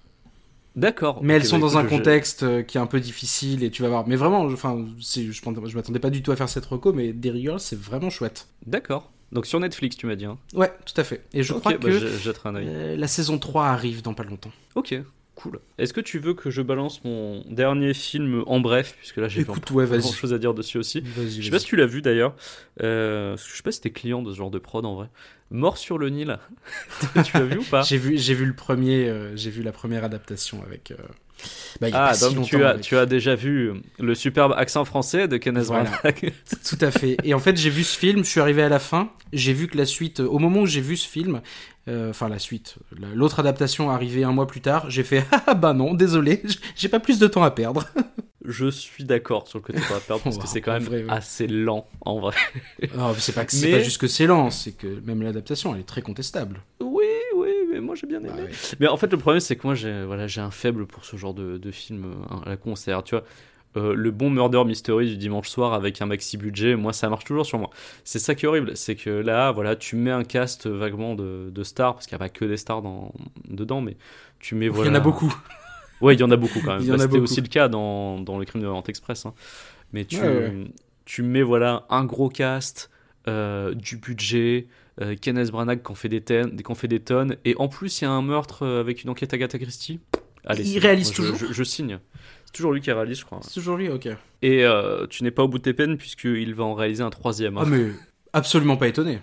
Ça marche, je Euh, crois que ça marche bien, hein, c'est absolument pas étonné. Par contre, il a annoncé que contrairement à- aux deux premiers, ce sera adapté euh, d'un roman ou d'une nouvelle de Agatha Christie qui est beaucoup moins connue. D'accord. Du coup, curieux de voir ce que ça va donner. euh, Mm, mm, mm. donc voilà. Mais euh, moi j'ai bien aimé. voilà, je- je- j'ai trouvé que des gens avaient été un peu durs avec le film, notamment sur, sur ces fonds verts un peu dégueulasses pour représenter Oh là oui. Mais en fait, et je, je- c'est là que j'apporte euh, une, une prise chaude, hot take. Je pense que c'est fait exprès. En vrai. Oh non, tu peux pas dire ça. Si, si, parce que je pense que l'idée euh, chez Kenneth Branagh, c'est de rendre hommage en fait à tout ce cinéma euh, de cozy murder mystery et d'aventure de d'époque, tu vois, où vraiment le décor de euh, le décor sur lequel il tourne euh, peut être euh, un, une, peinture ou un, décor de vraiment qu'on on voyait que c'était un décor de cinéma, tu vois. Et je pense qu'il rend hommage à ça. Donc c'est je pense que tu vois, c'est pas une question de budget. Il aurait pu faire euh, un plan magnifique euh, sur les pyramides euh, avec un très joli fond vert et que ça rentre bien, tu vois. Mais le fait que le fond vert ressemble vraiment, comme beaucoup de gens l'ont raillé sur Twitter, à, à un fond vert de présentateur météo, parce que vraiment, on en est à ce niveau-là par moment. je me dis, c'est tellement gros sur un film avec un tel budget et un mec qui sait quand même faire de la mise en scène, qui est, qui est Kenneth Branagh. Mais- oui, mais il sait faire de la mise en scène, mais c'est pas, euh, c'est pas un gars d'effets spéciaux. Non, non, mais je veux dire, il aurait pris une bonne équipe d'effets spéciaux. Et d'ailleurs, il le montre. Il y a des moments, tu vois, il y a des plans euh, sur le Nil qui sont, qui sont jolis, tu vois. Donc, c'est, je pense que c'est, volontaire. Je pense que c'est fait exprès, qu'on ne l'a pas nécessairement tous compris. mais je pense que c'était Ah fait oui, exprès. ouais, euh. là, ouf, tu t'enfonces dans la hot take là, c'est vraiment très très hot là. Ah non, mais tu, enfin, je, tu regarderas si jamais à à l'occasion tu, tu veux faire une sieste devant, tu vois. Mais les, les scènes dont les gens se moquent, où il est en train de discuter avec Book devant, de- devant une pyramide et où Book est en train de, de faire du, euh, comment on appelle ça, du cerf-volant, euh, c'est tellement mal fait que ça ne peut pas être une erreur à ce niveau-là de budget en fait. Ok. En tout cas, je refuse de le croire. C'était, ça ne peut pas avoir passé les projections tests sans qu'on leur dise euh, non mais c'est un hommage, c'est fait exprès. Est-ce que t'as pas eu un, tu sais, comme ce fameux DVD RIP des X-Men qui avait, euh, tourné euh, avant la, fin de la post-prod, d'ailleurs sur lequel j'étais tombé quand j'étais au lycée, et je pensais que, enfin au début j'avais pas compris ce qui se passait évidemment dans le film, j'étais jeune. Est-ce que tu serais pas tombé sur un mauvais DVD RIP par hasard? Non, pas du tout. Je suis tombé sur le, sur le bon film. Alors, c'est vrai que je n'ai pas, je l'ai pas vu au cinéma, celui-là. Mais euh, je, non, non, je, je l'ai. C'était la, bonne copie. T'inquiète pas. Non, parce que je me souviens que j'avais ce discours pour X-Men Wolverine là, euh, alors qu'en fait c'est juste que le film était pas fini. Bah oui, évidemment, forcément, ça, ça complique les choses. Ça complique les choses. Ah bah non mais c'est c'est une vraie. Je sais pas si tu as déjà vu ce ce, cut, je sais pas si on peut l'appeler comme ça, mais d'un film qui avait euh, fuité et euh, qui était, euh, il y avait pas tous les effets spéciaux. Donc en fait des fois ils sont sur fond vert. c'est le c'est le X-Men donc Wolverine où il y a Ryan Reynolds qui apparaît pour la première fois en Deadpool et il y a un moment donné où ça se passe, je sais plus ça quelle guerre ça se passe, j'imagine la Seconde Guerre mondiale. Et à un moment donné t'as un avion qui se crache et l'avion qui se crache c'est juste un modèle 3D, il y a pas d'explosion et c'est c'est c'est incroyable quoi. C'est vraiment incroyable. Et pour le coup, c'est un, tu vois, c'est, je m'en souviens, ça m'a marqué. Je pense que ça m'a marqué à vie de voir ça. Ah, Est-ce que tu as fini? J'allais te demander si tu voulais parler d'un autre film avant qu'on arrive au, Mais oui. au- à, à l'ultime film. Parce que Eh moi, ben, j'en ai un dernier avant. Mais Eh ben, toi, écoute, je sais pas si t'en as très bien. J'en ai, euh, alors j'ai un film et une série. Ah, bah alors, vas-y, je t'en Euh, D'ailleurs, on parlait de All Star, de casting All Star. Et ben, je vais parler d'un autre film de 2022 avec un casting All Star, mais alors de ouf. Si je te dis Rooney Mara, Bradley Cooper, Tony, Colle- Tony Collette, Willem Dafoe, Ron Perlman, Kate Blanchett, tu me dis Euh, je te dis que là, comme ça, ça m'en va. Ah oui, bah si, évidemment, le Mais Guillermo oui. del Toro, Nightmare Alley. Exactement. J'ai pas encore l'occasion de voir d'ailleurs. Euh, écoute, euh, j'avais parlé pas mal de, enfin non, j'avais pas beaucoup parlé de Guillermo del Toro, j'avais parlé de la forme de l'eau. J'avais fait une chronique sur sur la forme de l'eau que j'avais beaucoup aimé et sans forcément m'attarder sur toute la filmo justement sur tout l'historique euh, avec les monstres qu'avait Guillermo del Toro. Euh, là dans dans Nightmare Alley, cet historique là, il s'efface un peu beaucoup pour laisser place à euh, bah, une adaptation, hein, une adaptation d'un bouquin qui avait déjà d'ailleurs été adapté en film dans, les années 50, si je dis pas de bêtises. Là, euh, Guillermo del Toro donc choisit de mettre en scène Bradley Cooper, donc qui met un terme à sa vie, passée. On voit qu'il fout le feu à une maison et qu'il part. Il part et il rencontre un cirque, euh, un cirque itinérant dans lequel il va s'intégrer. Donc ça se passe, euh, le début de l'action se passe en 1939. Et il va s'intégrer et voilà, et on va rencontrer toute une galerie de personnages, donc avec autant de, stars qu'il y a de, personnes dans ce cirque. Et je vais pas vais évidemment pas le spoiler. Comment dire? C'est très très beau. Visuellement, c'est canon. Et genre, tu vois, on parlait d'effets spéciaux. Guillermo del Toro, il a ce talent que j'adore, qui est que euh, il utilise les CG à bon escient. Mais vraiment, genre, les décors en CG, tu, tu, tu les vois pas, c'est des trucs au fond, c'est des trucs pour faciliter un petit peu, mais il y a beaucoup de travail de costume design, euh, une photo qui est vraiment très léchée, vraiment euh, pas, pas si loin de, de, de ce qui s'est fait d'ailleurs pour, pour la forme de l'eau. Euh, à l'image, vraiment, c'est canon. C'est vraiment canon et je crois que d'ailleurs qu'il a été récompensé pour ça. J'ai pas vérifié, mais, euh, mais ça m'étonnerait pas qu'il ait été. Ce serait complètement mérité parce qu'il a un usage comme ça très mesuré des effets numériques. En tous les cas, pour la forme de l'eau, c'était très mesuré. Là, j'ai l'impression que ça le reste. Il y en a un peu plus que dans la forme de l'eau, mais ça le reste et, euh, c'est très canon. Après, le film est long. Le film fait un peu moins de deux heures et demie et clairement, il présente, il nous présente les personnages pendant 40-50 minutes. Et euh, c'est un peu un thème hein, euh, de, de, de- de- de- des films, euh, des blockbusters, même si là je sais pas si on peut le qualifier de blockbuster, mais des blockbusters de, de ces dernières années, en particulier de 2022, hein, c'était le cas pour Batman, mais c'est un film qui est vachement long et qui arrivait à la fin. euh, alors la fin m'a comment dire, la fin, la fin rattrape pas mal de choses, mais quand même, on se dit que l'histoire aurait pu être racontée de, manière beaucoup plus courte. C'est, euh, en gros, c'est Bradley Cooper qui est initié à certains arts dans le cirque, je dirais pas lesquels, et qui devient un espèce d'arnaqueur magnifique et euh, arnaqueur à succès. Et, euh, et ouais, donc c'est vraiment, je suis vraiment mitigé sur ce film parce que d'un côté, euh, visuellement, c'est vraiment canon, la lumière, euh, la photo, enfin c'est très, euh, même la réalisation, dans, dans la forme de l'eau, il y avait ce truc que je trouvais très chouette, qui était que la caméra était un peu flottante et on, avait l'impression d'être soi-même un peu dans l'eau en fait, de, quand on depuis l'angle de la caméra, on avait soi-même l'impression un peu de flotter autour de la scène et je trouvais ça très très beau. Et en fait, il reprend un peu euh, ce, principe-là dans Nightmare Alley et des fois la caméra est très flottante, alors moins que dans la forme de l'eau parce qu'il y a aussi le, y a moins ce- ce- ce- cette nécessité de renvoyer au thème de l'eau, mais euh, la réalisation est toujours très fluide. Euh, ça tombe toujours bien, il compose des plans qui sont vraiment très très beaux et euh, enfin voilà quoi, il sait, ce qu'il fait, hein, c'est Guillermo. Et d'un autre côté, euh,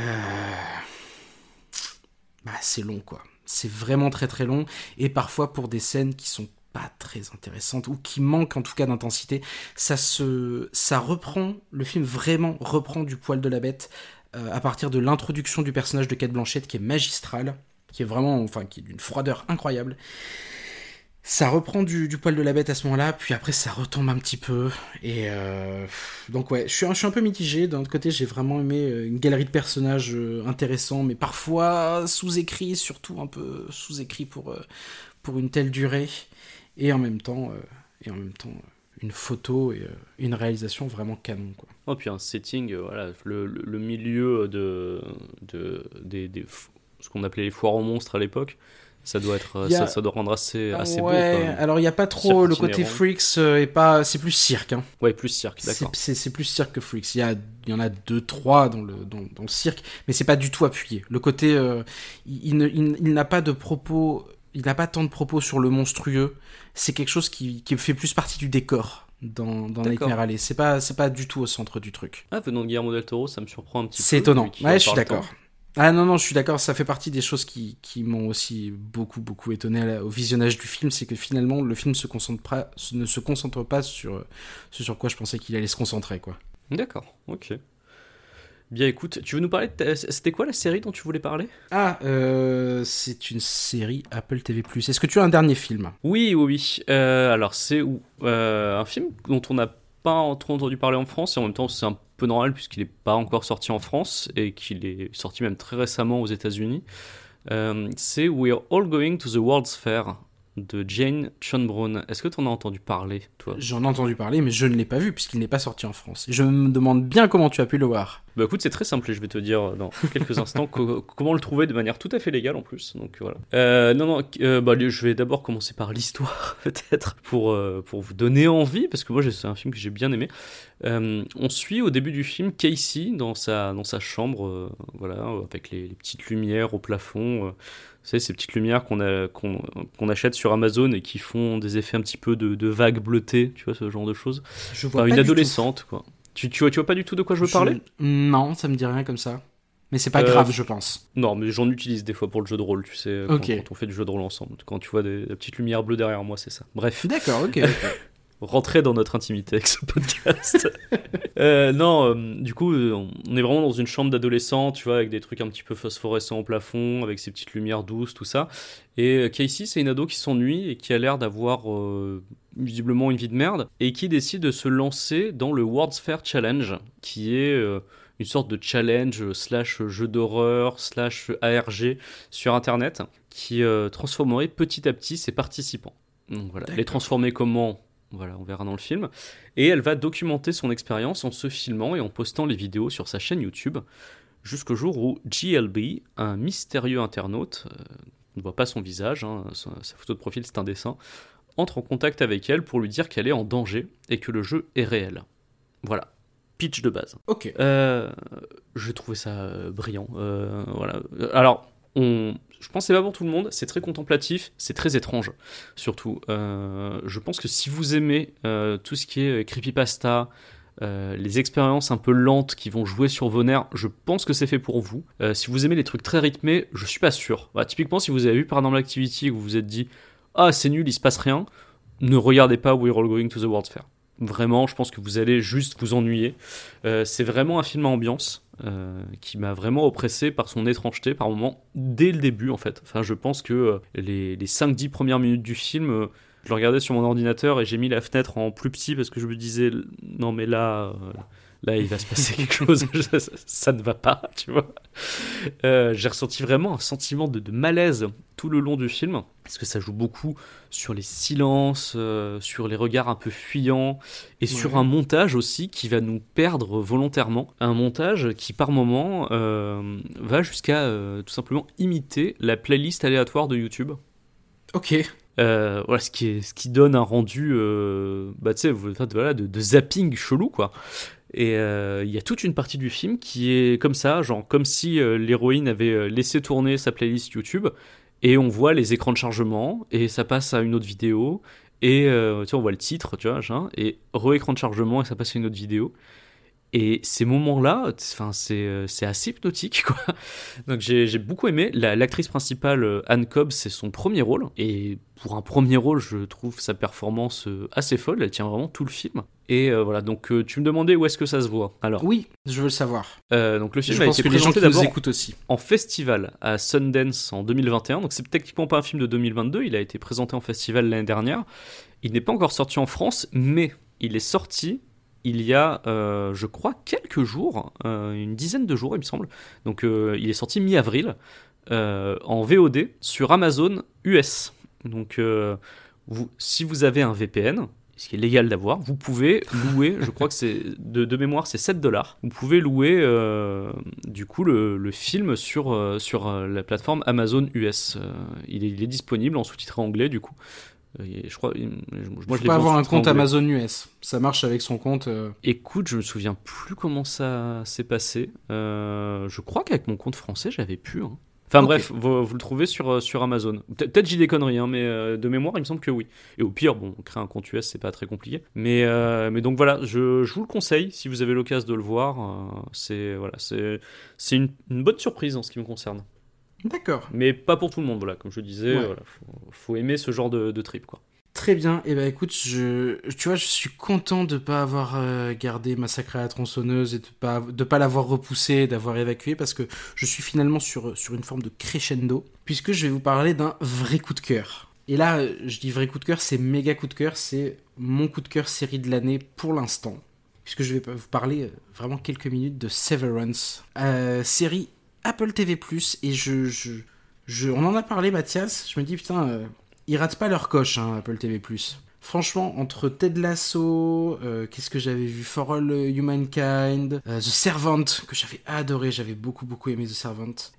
Les séries produites par Apple TV+, eh ben c'est pas dégueu, c'est vraiment pas dégueu, pour pas dire que ça fait partie de mes séries préférées de ces dernières années.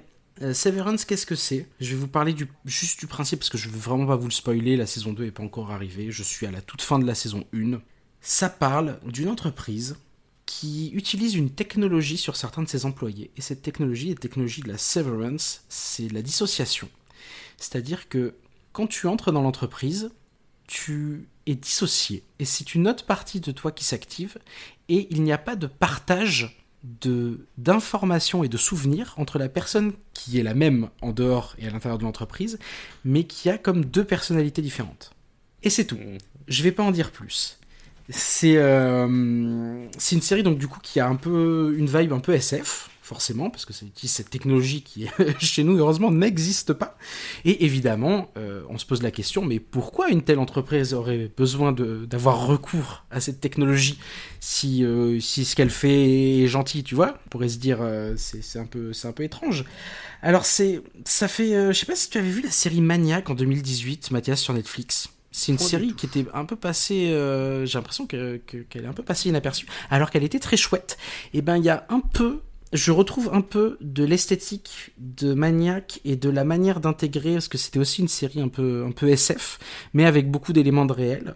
Et je retrouve un peu cette euh, même volonté de créer un peu de la, dystopie à partir de technologies, mais, mais dans un monde qui n'est pas si éloigné du nôtre. C'est euh, alors euh, dans le générique, les gens qui ont joué à Inside vont se dire ah oui, je vois Playdead Inside.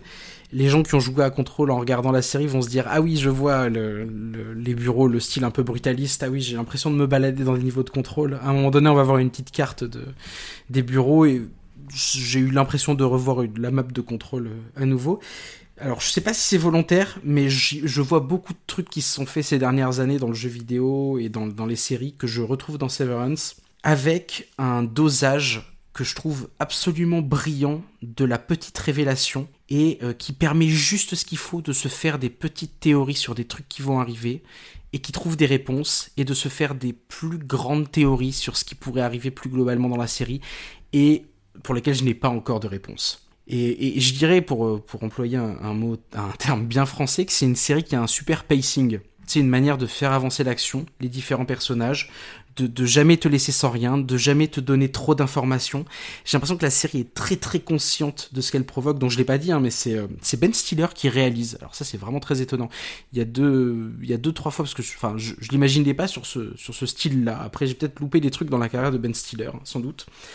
Mais euh, il y a deux trois trucs dans la réalisation qui des fois on se dit ah dans quel sens ça va? Et en fait si ça retombe toujours plus ou moins sur ses pattes. Euh, en termes de casting il y a Adam Scott, Patricia Arquette et surtout mention spéciale à Tramel Tillman euh, qui est un acteur que je, connaissais pas pas du tout. J'ai l'impression d'avoir c'est ce genre de truc où l'impression tu sais, de l'avoir vu plusieurs fois mais tu saurais pas trop le, remettre. Et Tramel Tillman, il a une, une prestance et une présence dans les scènes qui est absolument incroyable. Donc ouais, je, je ne peux que la conseiller, je vais évidemment pas, pas spoiler plus. Euh, ça me rappelle un peu Inside, ça me rappelle un peu Control, ça me rappelle un peu Maniac. Et je prends un plaisir assez dingue jusque-là. Donc voilà, vraiment, si vous avez l'occasion, regardez Severance parce que c'est vraiment vraiment cool. Bah écoute, tu m'as donné grave envie. Le, le pitch là m'a bien alléché. Je te Franchement, et, et je, j'en dirai pas plus, mais le casting est bon, euh, les micros-intrigues sont, sont intéressantes. Il y a, y a cette ambiance euh, vraiment comme dans Inside. Où, dans Inside, tu avançais, donc c'était un jeu qui se jouait en 2D, mais avec une narration très, très 3D, Inside, et où tu avais toujours envie d'aller un peu plus loin, parce qu'il y avait toujours un peu ce sentiment d'étrangeté où tu dirais, est-ce que je vais avoir une petite réponse à ça Euh, on te donne des petits éléments de lore, enfin, c'est pas vraiment du lore, mais là, on te donne des manières dont fonctionne, euh, pas l'univers, mais cette entreprise. Et vraiment, euh, ça arrive par petites touches. Et euh, les épisodes, euh, le premier épisode fait une heure, le pilote. Après, c'est entre euh, 40 minutes et une heure, les épisodes. Et à chaque fois, je, enfin, j'ai qu'une envie, c'est de cliquer sur suivant, quoi. C'est incroyable. C'est vraiment, vraiment chouette. Ouais, tu sens pas le temps passer, un petit peu comme euh, nous, on n'a pas senti le temps passer sur le dernier film dont on va parler ce soir. Quel Transition. enchaînement Waouh Parfait, Ah là là. parfait. Et Écoute, pourtant, on aurait pu le sentir passer puisqu'il dure quand même pas loin, euh, un peu plus de 3 heures, ce qui était. Ouais, ouais, 3h20, un truc comme ça. Ouais, mais ce qui n'est pas tant pour euh, un film venant du pays d'où il vient. Je te laisse l'annoncer. De quel Ah. film allons-nous parler, mon Et, cher bah, Hugo? mais parce que bah il y a deux manières de le prononcer. Il y a R, mais qui nous en France euh, renvoie à une comédie, et il y a triple R, triple R de SS Rajamouli. 12e film de SS Rajamouli, euh, sorti alors en France, si je dis pas de bêtises, vous pouvez le voir en ce moment au cinéma. Euh, je sais pas si c'est toujours dans le cadre d'avant-première ou ça y est, est-ce qu'il a une distribution nationale? Honnêtement, je me suis pas, je me suis pas encore renseigné. Nous, comme tu disais au début, on l'a vu en festival. Tout à fait, nous l'avons vu aux Hallucinations collectives de Lyon, présenté par l'excellent François Co de Discordia. Ouais, c'est ça. Et Cyril Despontin. Et Cyril Despontin, oui, tout à fait. Et euh, vraiment, mais quelle séance. Oh là Je, là. te- je te laisse, écoute, vas-y, je te laisse pitcher. Tu, tu veux que. Bon, le, le pitch est très simple. ça, fait, ce sont deux héros. Euh, alors, qui sont censés avoir vraiment existé, mais qui se sont jamais croisés dans la réalité, mais deux héros indiens contre les colons britanniques en Inde dans les années 20. Voilà. Mais euh, à partir de là, euh, moult scènes d'action incroyables, euh, une scène de danse complètement hypnotique avec une choré de fou furieux. C'est un film, c'est un peu galvaudé de dire ça, mais c'est un film extrêmement généreux. Non, c'est pas, que- c'est pas, pas galvaudé pour le coup, pour triple je- ça l'expression est galvaudée. J'ai l'impression de, Oui. de lire beaucoup dans la presse, des, dans des critiques de films. C'est un film très généreux. Là, ce n'est voilà, c'est un film très très généreux. C'est le cas parce que il y a pas, il y a pas, il y a pas, on ressent pas de frustration dans les scènes d'action. Je veux dire, c'est jouissif. Ah non, c'est trois heures de pur ça, plaisir. Ça, ça vient te donner parce que je pense qu'une une des manières de le décrire peut-être, c'est de se dire que ces deux personnages, donc il y en a un euh, qui est un homme de la forêt. Qui, qui va incarner davantage le l'eau. Alors je sais, je sais absolument pas toutes les symboliques que ça peut recou- recouvrir euh, vis-à-vis de, de- des cultures indiennes. Et tu as un autre personnage qui a intégré le commandement euh, anglais, et qui est donc un espèce de, super policier, qui lui représente le feu, et qui euh, vont être amenés. C'est une histoire un peu à la Roxy Rookie, hein, c'est une histoire de d'amis et de trahison. C'est le, c'est ce la référence qui m'est venue, c'est Roxy Rookie. Et, euh, et qui vont, euh, alors on va, on va pas spoiler, mais qui vont, euh, bon si en fait, en, fait, en vrai c'est le c'est le logo du film, hein, donc c'est difficile de spoiler, mais ils se tiennent la main dans le logo du film. hein. Oui. Et d'ailleurs, dans la bande-annonce, je dis des bêtises, mais dans la, dans la bande-annonce, on a, on a tout. On a absolument tout, puisque ça fait partie de, de, de, de, l'histoire de l'Inde, même si c'est une histoire ici fictive. Ils vont, euh, oui, ils, vont je pense pas que ça soit vraiment passé tout à fait comme ça. ils vont se battre, et ils vont se battre, en fait, au début, ils sont déjà super forts, tu vois. Mais, mais ça va virer au film de super-héros. Ça va Ah oui, virer au, au film de super-héros, et c'est très jouissif parce que ça va, ça va tabasser du raciste. Tu vois, ça va tabasser du colon qui considère que la culture indienne c'est quand même quelque chose de sacrément dégueulasse. Et, euh, et tout ça est pas mal symbolisé par euh, cette scène de danse, Nacho Nacho. euh, Ou Natu est Natu, suivant les... Vous avez plusieurs versions. Nat- Ouais, c'est Nacho. Ouais, ouais, ouais, suivant si, si vous parlez tamoul ou. euh, Mais euh, qui est, qui est fabuleuse et qui est un concentré de, des choses qu'a à nous dire le film, c'est-à-dire. euh, euh, parce que ça part d'un espèce de conteste de danse. Euh, Il y, a, un blanc euh, anglais qui va dire Mais toi, ta culture, euh, est-ce que tu sais danser le flamenco Est-ce que tu, il sort des, des danses européennes? Et il lui dit non, mais par contre, je sais danser. Et là, c'est traduit par folklore, alors c'est pas du tout le nom qui est prononcé en, langue indienne. C'est comme ça qu'il est traduit. Et là, se, les, les, deux amis se, lancent dans une chorégraphie vraiment qui dynamite absolument tout, euh, qui est parfois filmée comme une scène de bagarre. Et ça, je trouve ça pas mal, parce que c'est vrai que pour regarder un petit peu de, cinéma indien depuis 2-3 ans, euh, les scènes de danse sont souvent magnifiques. Mais là, t'as vraiment de la danse. La danse, ça devient de la bagarre, quoi, avec, euh, avec, ces, deux hommes. Et, et ouais, tout est concentré là-dedans. C'est-à-dire que ils vont, ils vont, non seulement ils vont battre l'oppresseur, mais en plus ils vont même, euh, ils vont même euh, avoir l'aval de, de leur femme. et ça, c'est un truc que je trouve absolument fabuleux. C'est quand ils commencent à dire, euh, non mais en plus, regardez, on, plaît à vos femmes, quoi. c'est une sorte d'espèce de d'insulte pour le colon anglais, visiblement. Mais ouais, non, c'est c'est tr- très bon. Et c'est un film, tu vois, c'est un truc, on peut pas le survendre. J'ai l'impression. J'ai l'impression qu'on peut pas le survendre parce que on, on me l'avait vendu de ouf. Et pourtant, j'étais hyper content dans la salle, tu vois. J'étais Ah ouais. complètement satisfait. Je me retournais de temps en temps, je voyais Hugo qui avait un, un sourire Ah ouais, mais- oreilles en voyant ce qui se passait. Les trois quarts du film, j'étais juste méga content, quoi. Et même le film vous tease tout seul, puisqu'en fait, dès le début du film, il y a un message qui apparaît à l'écran qui vous précise que aucun tigre, loup, ours ou cerf n'a été blessé sur ce tournage. Il y, a toute- il y a toute une liste d'animaux. Et si vous posez la question, oui, oui, oui, on va voir tout ça, vraiment. on va voir des tigres, des loups, des ours, des cerfs. On va aussi voir des feux d'artifice, des motos qui volent, des doubles shotguns, des Ah, flash ouais, ouais. grenades. Donc Des motos qui sont utilisées pour foutre des tatanes. Ah ouais, non, oui, il y avait ça aussi.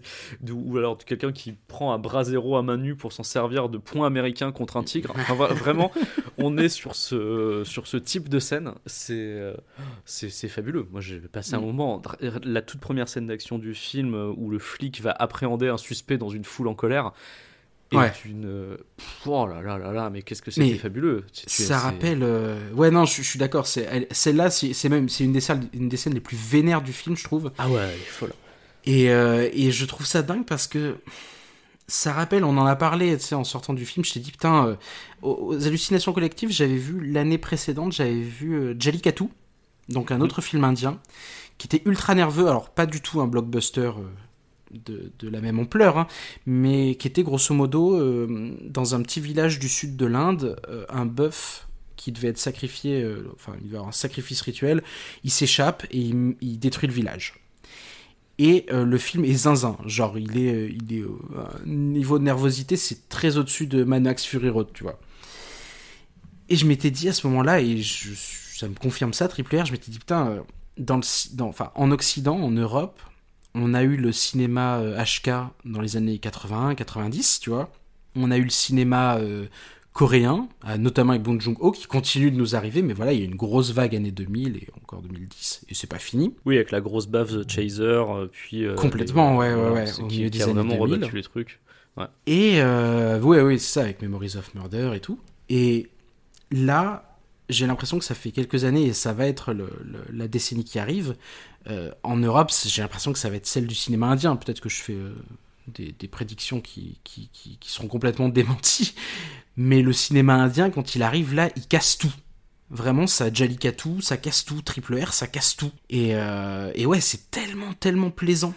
Tellement, Et je pense que c'est une super porte d'entrée vers ces types de cinéma parce qu'en fait, je pense que moi je connais très peu euh, le, le cinéma indien, mais s'il y a une chose dont je me suis rendu compte récemment et en en discutant avec toi, c'est que parler du cinéma indien, c'est un peu trompeur. Il faut plutôt parler des cinémas indiens, puisqu'il y a plusieurs euh, Mais comme grands toujours. courants euh, dans, dans le cinéma euh, dans, dans ce pays-là.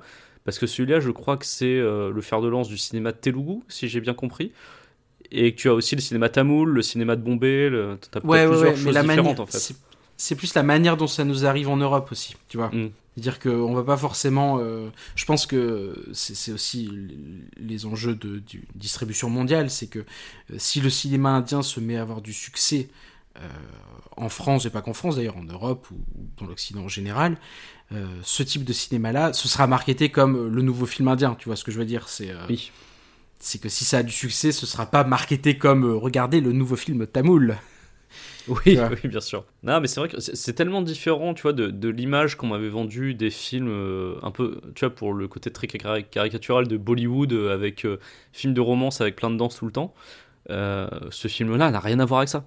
Et tu vois, je me rends vraiment compte qu'il y a vraiment des, des styles, mais à l'opposé Ah sur oui, le spectre, oui. quoi. Ah oui, pour le coup, il y a, le cinéma Bollywood a été assez hégémonique euh, dans la distribution euh, mondiale et dans l'appréciation mondiale qu'on avait du cinéma indien. Mais oui, oui, il y a énormément, euh, il, y a, beaucoup, beaucoup de, de- types de cinéma en- indien qui ne nous arrivent pas toujours. Mais quand ça nous arrive, et je pense notamment à Jallikattu, waouh quoi ça, moi, ça- ça donne des découvre des, des acteurs aussi. C'est vrai que le- là, euh, Ouais. Ram Charan, je suis, je crois que je suis tombé amoureux de, de ce monsieur, donc le monsieur qui joue euh, Ramaraju, le, le Il, a flic, une, euh, il a une- il a une telle le moustache. qui a une moustache sublime et qui est Incroyable. magnifique, et qui porte extrêmement bien la, la, la chemise avec les bretelles. Donc euh, j'ai vu qu'il avait fait plusieurs euh, films d'action, euh, genre en mode euh, un petit peu à la Taken, John Wick, tous ces trucs comme ça euh, en Inde. Je pense que je vais regarder un petit peu. Je vais me faire euh, un petit peu une petite session euh, Ram Charan qui botte des culs parce que ça ça me manque un peu. Bah écoute, je pense que je vais me faire pareil. je voilà. vais me faire pareil. Donc ouais, voilà, triple R, si jamais euh, vous pouvez checker dans, dans, dans le cinéma autour de chez vous, encore une fois, je sais qu'il passe à Paris dans certains ciné, là encore, je sais qu'il passe en festival. Donc, euh, donc si vous avez l'occasion de voir ce film, et en vrai, si vous avez 3h10 euh, de libre Oui, euh, parce qu'il un après-midi, parce que prévenir que c'est un peu long quand même. Ouais. Mais on les sent pas passer, contrairement à The Batman. Exactement. Euh, ouais, ouais, ouais, ouais. Grosse recommandation. Grosse Ah ouais, recommandation. non, je me joins à toi là-dessus. C'est vraiment, c'est la meilleure chose que j'ai vue euh, depuis le début de l'année. hein. Ouais, ouais, je suis, je suis complètement vraiment formidable. Les attentes, parce qu'on arrive à la fin de ce podcast, mais on va pas se terminer, on va pas se, se quitter comme ça. Est-ce que tu as des, des attentes pour la fin de, d'ici à la fin de l'année 2022, euh, Mathias? Un, un ou deux petits trucs. Hein. Ouais, Il y bah, a écoute, plein de trucs qui vont je- sortir. J'avais pas trop regardé avant ce qui allait sortir cette année. Du coup, bah, pas- comme tu m'avais dit qu'on allait parler de, de nos attentes, je, je suis allé regarder un petit peu ce qui est censé sortir cette année. Alors bon, c'est sujet, voilà, c'est pas sûr à 100% que ça sortira cette année. Beaucoup de films sont annoncés pour 2022, mais sont finalement décalés. Mais euh, bah évidemment euh, Nope de voilà Ouais, euh, Jordan que Peele. j'ai très envie de voir voilà qui qui m'intrigue beaucoup après avoir vu la bande annonce euh, voilà je je me demande à quoi ça va ressembler donc évidemment j'irai le voir Ouais, toi, aussi alors- j'imagine Ouais, ouais, ouais, j'irai complètement le voir. J'avais pu voir Get Out et Us au ciné. J'irai voir Nope, je pense, au ciné aussi. Et euh, vis-à-vis de la bande-annonce, peut-être plus d'humour ou plus de. Bah, j'ai beaucoup plus l'impression. mystérieux. Hein. C'est. J'ai l'impression c'est une bande-annonce très étrange qui donne à la fois envie mais qui dévoile pas grand-chose. Enfin on est on est un peu circonspect dans cette bande-annonce. Donc, euh, Ouais, ouais, ouais, bah, c'est, l'effet recherché, j'imagine. Oui, j'ai- je pense, oui. Donc euh, voilà, très curieux en tout cas de, de voir ce que ça va donner. Et euh, je suis curieux aussi de Halloween Ends, qui est censé Ouais. sortir cette année, même si j'ai de plus en plus de doutes, mais je, il est censé Tu- sortir cette année. Tu es curieux malgré un deuxième épisode euh, très en deçà du premier? Oui, voilà. Tu Alors moi, je fais partie des gens qui, dé- qui défendent le premier. Euh, Ouais, j'ai bien aimé. Le, le premier remake. Je sais plus comment s'appelle le, réalis- le réalisateur d'ailleurs. Mais bref, J'ai. Ouais, bon non plus. Mais j'ai bien aimé le premier, malgré les personnages de podcasteurs insupportables dont je parlais dans le dernier Inspired Ferret. Mais euh, ouais, le 2, euh, pff, j'ai trouvé ça très mauvais en fait. Je, je, je voyais où ils voulaient en venir sur le côté. euh, oui, est-ce que le mal finalement, ce ne sont pas les habitants de la ville qui. Voilà. Ah, c'était David Gordon Green. David Gordon Green, voilà. Non, le mal absolu, c'est Michael et c'est dit comme ça depuis le début. Donc euh, voilà. Et surtout la manière dont il essaye de montrer que euh, les habitants de la ville peuvent devenir destructeurs et tout, je trouve ça pas super bien fait. Donc euh, voilà. Mais et puis en plus, on voit quasiment pas Laurie Strode euh, qui Ouais. est sur un lit d'hôpital pendant tout le film. Le final qui se voulait choquant, je vous spoile pas, mais le final qui se voulait choquant je trouvais que ça sortait de nulle part et moi ça m'a ça m'a un peu gavé. Je me suis dit ça faisait vraiment genre ah il nous manque un truc un peu choquant pour la fin. Donc ouais, j'ai pas aimé le 2. Après, j'ai bien conscience arrivé, que le on, 2 on- on a dit, euh, comme on a dit euh, avant d'enregistrer, comme on parlait en off, euh, la critique arrive un peu tard. Oui, voilà, c'est ça, ça, ça se voudrait critiquer euh, les supporters de Trump, ça se mais ça se voudrait critiquer le populisme, tout ça, mais oui, non, tu arrives trop tard, David Gordon. Mais c'est pas, après, c'est pas très grave, tu vois. Je pense qu'à la revoyure, peut-être que j'aurai un avis un peu moins violent dessus. Mais j'ai vraiment pas du tout aimé le 2, tout en ayant pleinement conscience que c'est, comme c'est souvent le cas dans les trilogies qu'on nous vend, un épisode de transition. Et que Ouais. euh, les choses seront démêlées et euh, que le vrai final sera dans Halloween Ends. Donc, euh, c'est sur Halloween Ends que ça va se jouer. Est-ce que la cette nouvelle trilogie avait un intérêt ou non, on le verra avec ce qu'il y aura dans Halloween Ends, quoi. Ouais, c'est ça. C'est-à-dire que si elle, je crois qu'il sort, je dis pas de bêtises, je regarde en même temps, il sort en octobre 2022. Et, euh, Ah, bah, bah, pour Halloween, si- du coup. Et... Ouais, bah ouais, finalement, logique. Euh, 3 août 2022 pour Nope. Mais c'est vrai que si, euh, si la suite, enfin, si la, la- le dernier film de la trilogie Halloween se plante également, euh, C'est, en même temps, ouais. Bah, ce, sera dommage. Voilà, ce sera dommage. Moi, je fais partie des gens aussi qui ont bien aimé les, les remakes de Rob Zombie. Je sais que ça plaît pas à tout le monde. Moi, j'avais plutôt apprécié. Donc, euh, j'espère que. euh, D'ailleurs, je pense que les, les studios ne, ne prendront pas cette décision parce qu'il y a beaucoup trop d'argent à se faire avec Michael Myers. Mais j'espère voilà, que cette trilogie n'enterrera pas euh, d'éventuels projets autour de Michael Myers qui auraient pu être intéressants. Parce que voilà, on sait que euh, quand il y a une trilogie sur laquelle on a mis des moyens qui euh, s'effondrent et où les critiques sont en plus très mauvaises, c'est plus compliqué de vendre un truc différent par la suite. Et on va en revenir à du slasher de base. Quoi. Tu veux que je te dise un truc? Le, le film, euh, alors rien à voir, Massacre à la tronçonneuse de Maury et et Boustillot, Mm. et ben, il y avait le projet, c'est quand ils ont relancé ce film en 2017, enfin, la franchise en 2017, il y avait le projet de faire 5 films derrière. 5. Voilà. Donc t'inquiète, on n'est pas. on est- ça ça n'a pas eu lieu, hein, mais, euh, mais on n'est jamais à l'abri d'un nouveau projet comme ça. Non, non, puis voilà, sur Michael Myers, je pense qu'ils vont pomper le truc euh, jusqu'à ce qu'il. Jusqu'à plus soif, hein, jusqu'à ce que la licence. bah, jusqu'à ce qu'ils perdent la licence, mais ils ne la perdront pas. Donc, du coup, non, non, ils vont continuer à essorer le truc euh, à fond. Mais voilà, moi, c'est juste sur euh, les projets un petit peu différents, comme celui de David Gordon Green. voilà, qui a fait quelque chose euh, d'un peu différent, même si moi j'aime pas. Mais j'espère que ça enterrera pas les- des projets de faire quelque chose de différent avec Michael Myers. Voilà. C'est juste ça, parce que j'ai- j'aime bien la créativité, quand même. hein. Donc. euh, Ouais. Euh, The Northman, qui lui sort, euh, sort très bientôt. Alors, je t'avoue que. Alors, j'aime bien Robert Eggers. J'aime bien. On avait parlé de The Lighthouse déjà dans Inspiré de faits réels. Tout à fait. J'aime On avait bien parlé ce de The Witch fait. On avait parlé de The Witch, ouais. J'aime bien ce qu'il fait. J'ai un peu peur pour The Northman. J'avoue, j'ai un peu peur. Je sais pas pourquoi. Je sais qu'il y a des gens, ça les rend très contents de voir euh, Alexander Skarsgård musclé au milieu des flammes. Moi, ça me fait un peu peur. Musclé torse Ah. nu, évidemment, ou même à Mais poil. c'est hein. parce que t'as pas vu True Blood, c'est pour ça. Peut-être. c'est peut-être pour ça. Mais ouais, je... le côté, euh, ça va être euh, ouais, mythologie nordique. On va voir, on va voir, mais J'avoue, j'ai un peu. C'est peut-être parce qu'on en a beaucoup soupé du Viking aussi ces dernières années. Oui, voilà, c'est ça. C'est vrai que c'est un film qui euh, va réutiliser en- encore une fois l'image du Viking. Après, je fais confiance à Robert Eggers pour en faire euh, son propre Ouais. truc. C'est quand même un très bon cinéaste qui a sa propre identité, sa patte. Donc euh, bon, on va voir. Euh, je pense que ce sera pas le trip qu'a été The Lighthouse, hein, ça c'est sûr. C'est ça. ça. a l'air d'être beaucoup plus ça. tourné action. C'est ce que j'allais dire, c'est-à-dire que euh, il sortait d'un film très théorique, très très très théorique avec The Lighthouse, alors que j'avais beaucoup aimé, mais je, comprendrais tout à fait que quelqu'un me dise qu'il n'a pas supporté parce que, en effet, euh, ça reste très théorique. Là, ça a pas l'air d'être le cas. Ça, je pense qu'il va réappuyer sur quelque chose de très viscéral, mais bon, on verra. Moi, ce qui m'intrigue, c'est la suite de sa carrière, parce que hum, j'ai vu que il avait finalement décidé d'enterrer définitivement, enfin définitivement, d'enterrer en tout cas pour le moment son projet de remake de Nosferatu, Oui, c'était en pause, ouais, j'ai vu, ouais. que moi j'attendais beaucoup, et euh, qui aurait pu être un film justement, lui aussi très théorique euh, et très référencé comme euh, The Lighthouse. Et je vois qu'il renonce à ça, et qu'il a fait The Northman, qui est un, un chouïa plus grand public par rapport à ce qu'il faisait avant. Oh, tu, tu penses? Bah, en tout On- cas, on il a vu, marqué- hein, Il a été marketé aux États-Unis comme un film plutôt action. Ouais. Donc, euh, ce qui est bizarre, tu vois, pour du Eggers. Mais euh, donc, du coup, c'est pour ça, je suis un peu curieux. Visiblement, les gens qui s'attendent à un film de super-héros ont été déçus, ce qui me paraît tout à fait logique. tu vas pas voir Eggers pour ça. Mais euh, c'est voilà, j'a- j'attends de voir euh, le film déjà, ce que ça va donner, et surtout de voir ses annonces sur euh, ses prochains projets, quoi.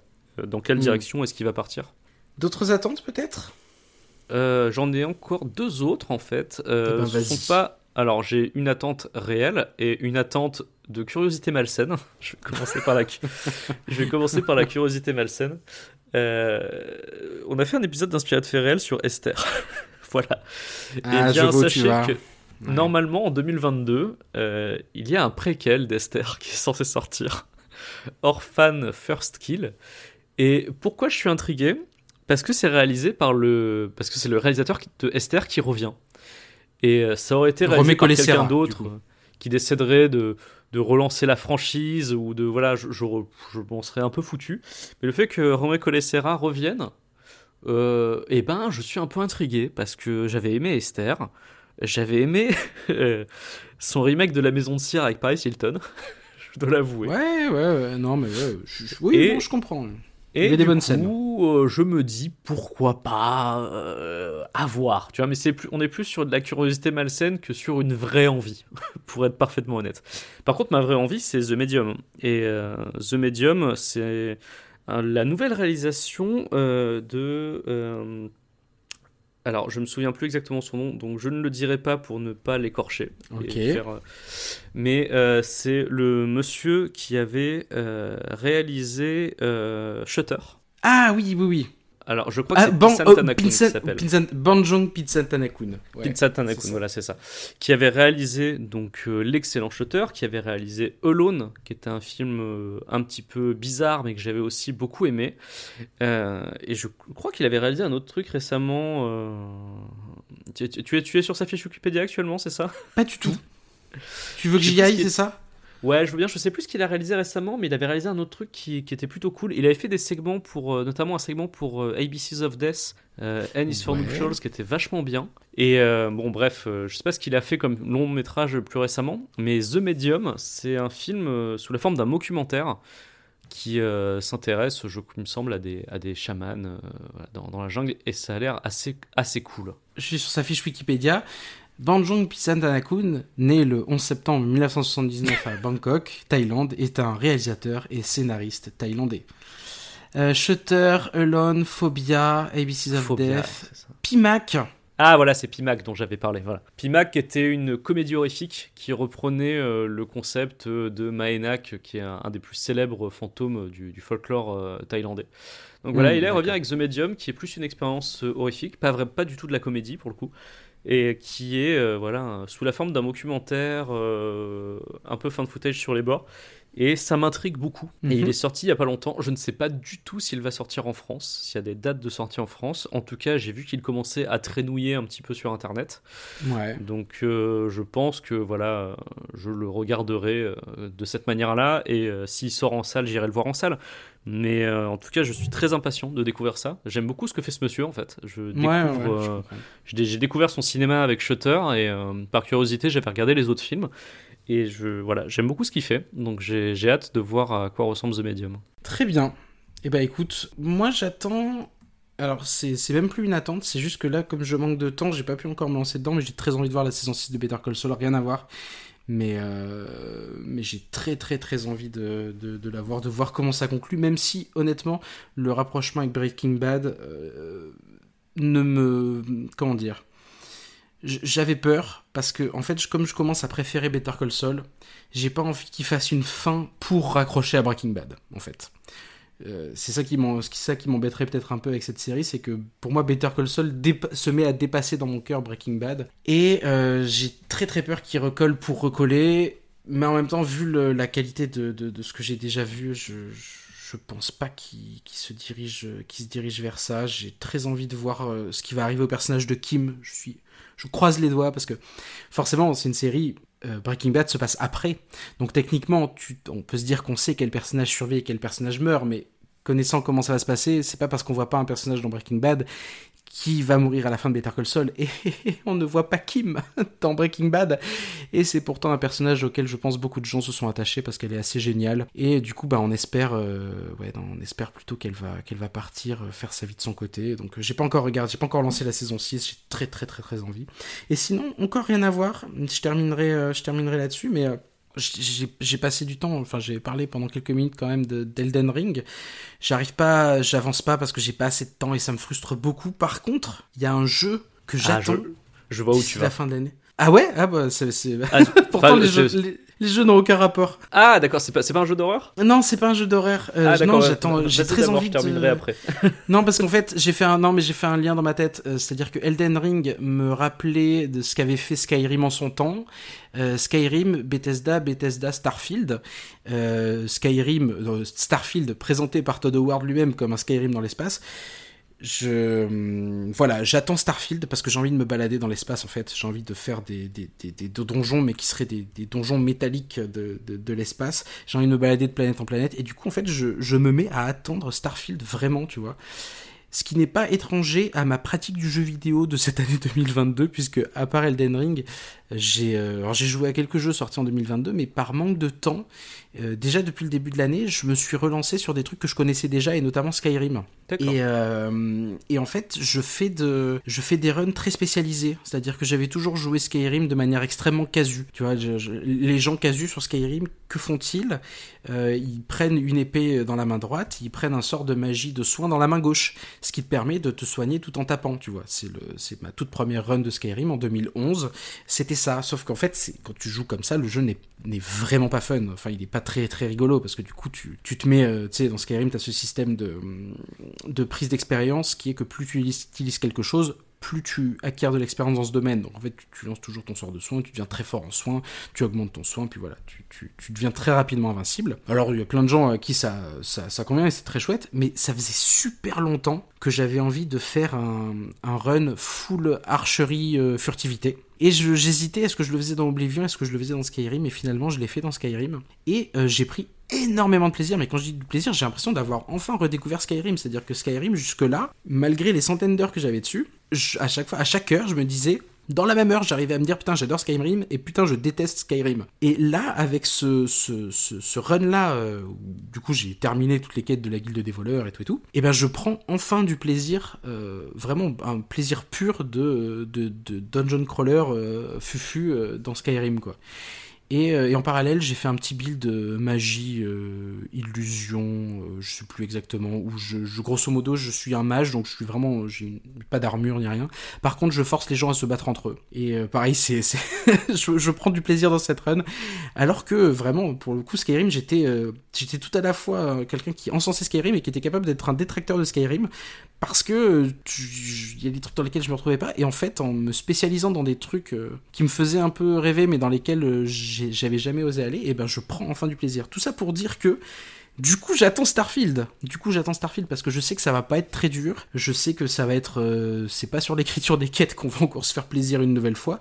Par contre, euh, on va pouvoir se faire du build et c'est ça la force de Skyrim. C'est pas, c'est pas, c'est pas, pas ses quêtes, c'est euh, la diversité et la liberté qu'on a dans les builds. Et, et du coup, j'attends un peu ça dans Starfield et l'exploration aussi, évidemment, une grosse grosse partie exploration. Donc voilà. Du coup, je pense que Tu, Ouais. vas faire sans, tu vas faire s'embrouiller des gens dans l'espace. Ça va être Je formidable. peux peut-être faire, c'est ça, avec un. peut-être qu'il y aura un, un build qui permet d'avoir un, un flingue. C'était donc là, c'était dans Saints Row 4, un flingue euh, dubstep oui. qui force les gens à danser de la dubstep. C'est- c'est- ouais, putain, c'était dans le 4. ouais. Oh là là, mais quel jeu aussi ça. Le dubstep gun. Oh là là. C'était tellement con. Il y aura Oh peut-être là. ça dans ce game. En, en tous les Oui. cas, c'est sûr que ce sera modé un jour. Ça, c'est sûr que ce sera modé. Mais, mais je pense pas que ça fasse partie de la proposition originale.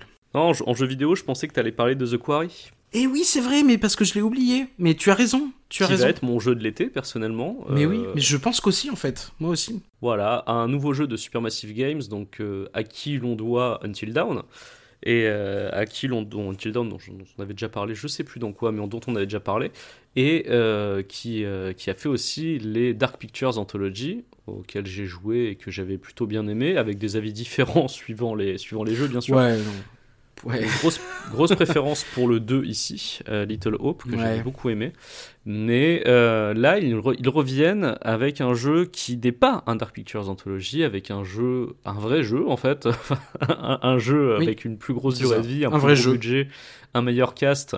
Et qui ressemble un peu plus à Until Dawn en fait finalement. Où après nous avoir emmenés dans un chalet isolé dans la montagne euh, avec un groupe de jeunes qui allaient tous se faire euh, étriper par je ne vous dis pas quoi parce que je veux pas vous spoiler. Euh, donc ça c'était Until Dawn. Supermassive nous emmène cette fois-ci dans un camp de vacances avec euh, des jeunes moniteurs qui vont se faire tuer par on sait pas encore quoi, puisque la bande-annonce ne nous le montre pas encore tout à fait. Mais j'ai hâte de savoir par quoi et de savoir si je vais réussir à les faire survivre, mes pauvres Mhm. moniteurs de camp de vacances. Ouais, non mais c'est vrai que autant la Dark Picture Anthology, je, je suis pas rentré dedans, j'ai pas accroché, euh, j'avais pas très envie. Autant là, et j'ai l'impression que c'est un peu un aveu de leur part, en mode, euh, ok, on a compris.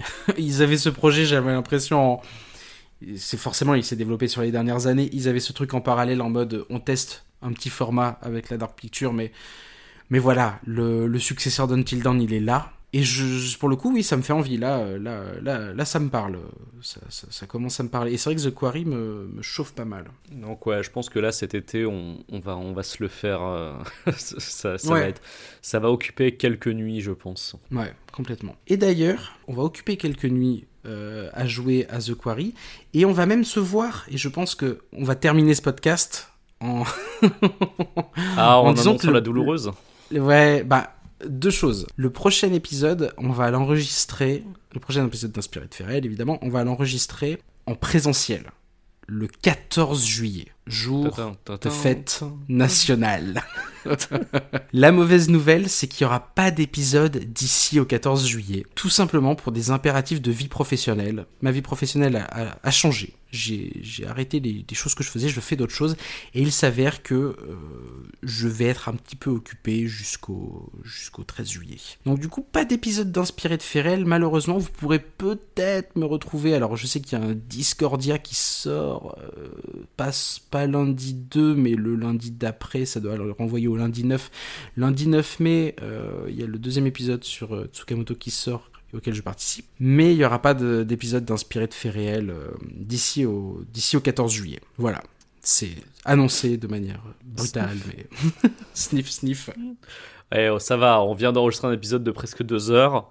Ouais, c'est vrai. Oui, c'est vrai. Techniquement, vous en- si on, si s'en tient. Non, mais oui, c'est- c'est un peu triste, surtout qu'on était en train de préparer un épisode qui, du coup, euh, oula, sortira sûrement en août, parce que, bon, fête, Ouais, fête nationale doute. oblige, on va. Fête nationale oblige, on sortira en fin juillet un épisode. on peut le euh, dire, oui. Sur la France, On- je pense. on va parler, puis on sera en présentiel, donc le, le contact sera, sera évidemment beaucoup plus facile. Donc pas de chronique, mais par contre, je pense que un peu à la manière de ce qu'on vient de faire là, mais sur des films de genre français. Voilà. Je pense, je pense qu'on peut l'annoncer comme ça. Sans doute, Et- sans doute un podcast de deux heures aussi. Sans, sans doute, parce que je pense qu'on aura beaucoup de choses à dire. Euh, pour vous teaser un petit peu, je vais me replonger dans le monde merveilleux des slashers français. Ah, parmi lesquels se trouve l'infâme Brocéliande et le magnifique, que, que j'ai hâte de voir parce que je ne l'ai jamais vu, Promenons-nous dans les bois, avec Claire Kem, qui est une espèce de relecture horrifique du Petit Chaperon Rouge. Et ça, ça, ça a l'air costaud. Ah, j'ai tellement hâte, j'ai tellement hâte qu'on se fasse une petite liste et, que, de pouvoir égrener, de pouvoir regarder tous ces films d'ici au, d'ici au 14 juillet pour faire un bel épisode. Ah oui, bel épisode d'été. euh, accrochez, accrochez les ceintures, là on part vraiment euh, sur, sur l'autoroute euh, de l'horreur française, euh, dans tout ce qu'elle a de plus beau et dans tout ce qu'elle a de moins beau, puisqu'il y a vraiment eu des moins belles choses. Mais vous inquiétez pas, on parlera de bons films quand même. hein, oui, oui, oui, bien sûr. Bah, on parlera de Brocéliande déjà, donc on parlera de bons films. Oui, ne caricaturons pas, voilà, le, le- le genre français a eu des difficultés par moment, mais euh, il nous a quand même offert de, voilà, de très bons films. Écoutez, c'est l'heure de se dire au revoir. Euh, merci d'être arrivé au bout de cet épisode. J'espère qu'il vous a diverti comme il faut. Quant à nous, on se retrouve du coup, peut-être pas le 14 juillet même parce que ce sera le jour de l'enregistrement, mais sans doute très jours rapidement. après, au jour ouais, fin juillet, on va dire. Parce que je pense pas, je pense que quand tu seras, euh, quand tu seras chez moi, tu ne passeras pas ton temps à monter. Non, c'est clair. un run de The Quarry à la place, C'est euh, vrai, c'est vrai. comme on l'avait fait sur Until Dawn à l'époque, Ouais, quand, ouais, ouais. quand tu à vivais à Paris. Donc ouais, non, je pense qu'on on occupera plus le temps à faire autre chose, mais ouais, euh, fin juillet, on peut dire. Je pense que ce sera pour fin juillet. Vers la dernière semaine de juillet à peu près. Et écoutez, on vous souhaite, euh, j'allais dire non, on n'est pas en vacances. Non, pas du tout. On va vous surtout souhaiter pas de bonnes vacances. On va surtout pas être en vacances. On vous souhaite euh, une bonne reprise, une bonne semaine, euh, quand, quand que ce soit que vous écoutez ce podcast. Et euh, bah, du coup, on se retrouve en juillet. À Salut. bientôt.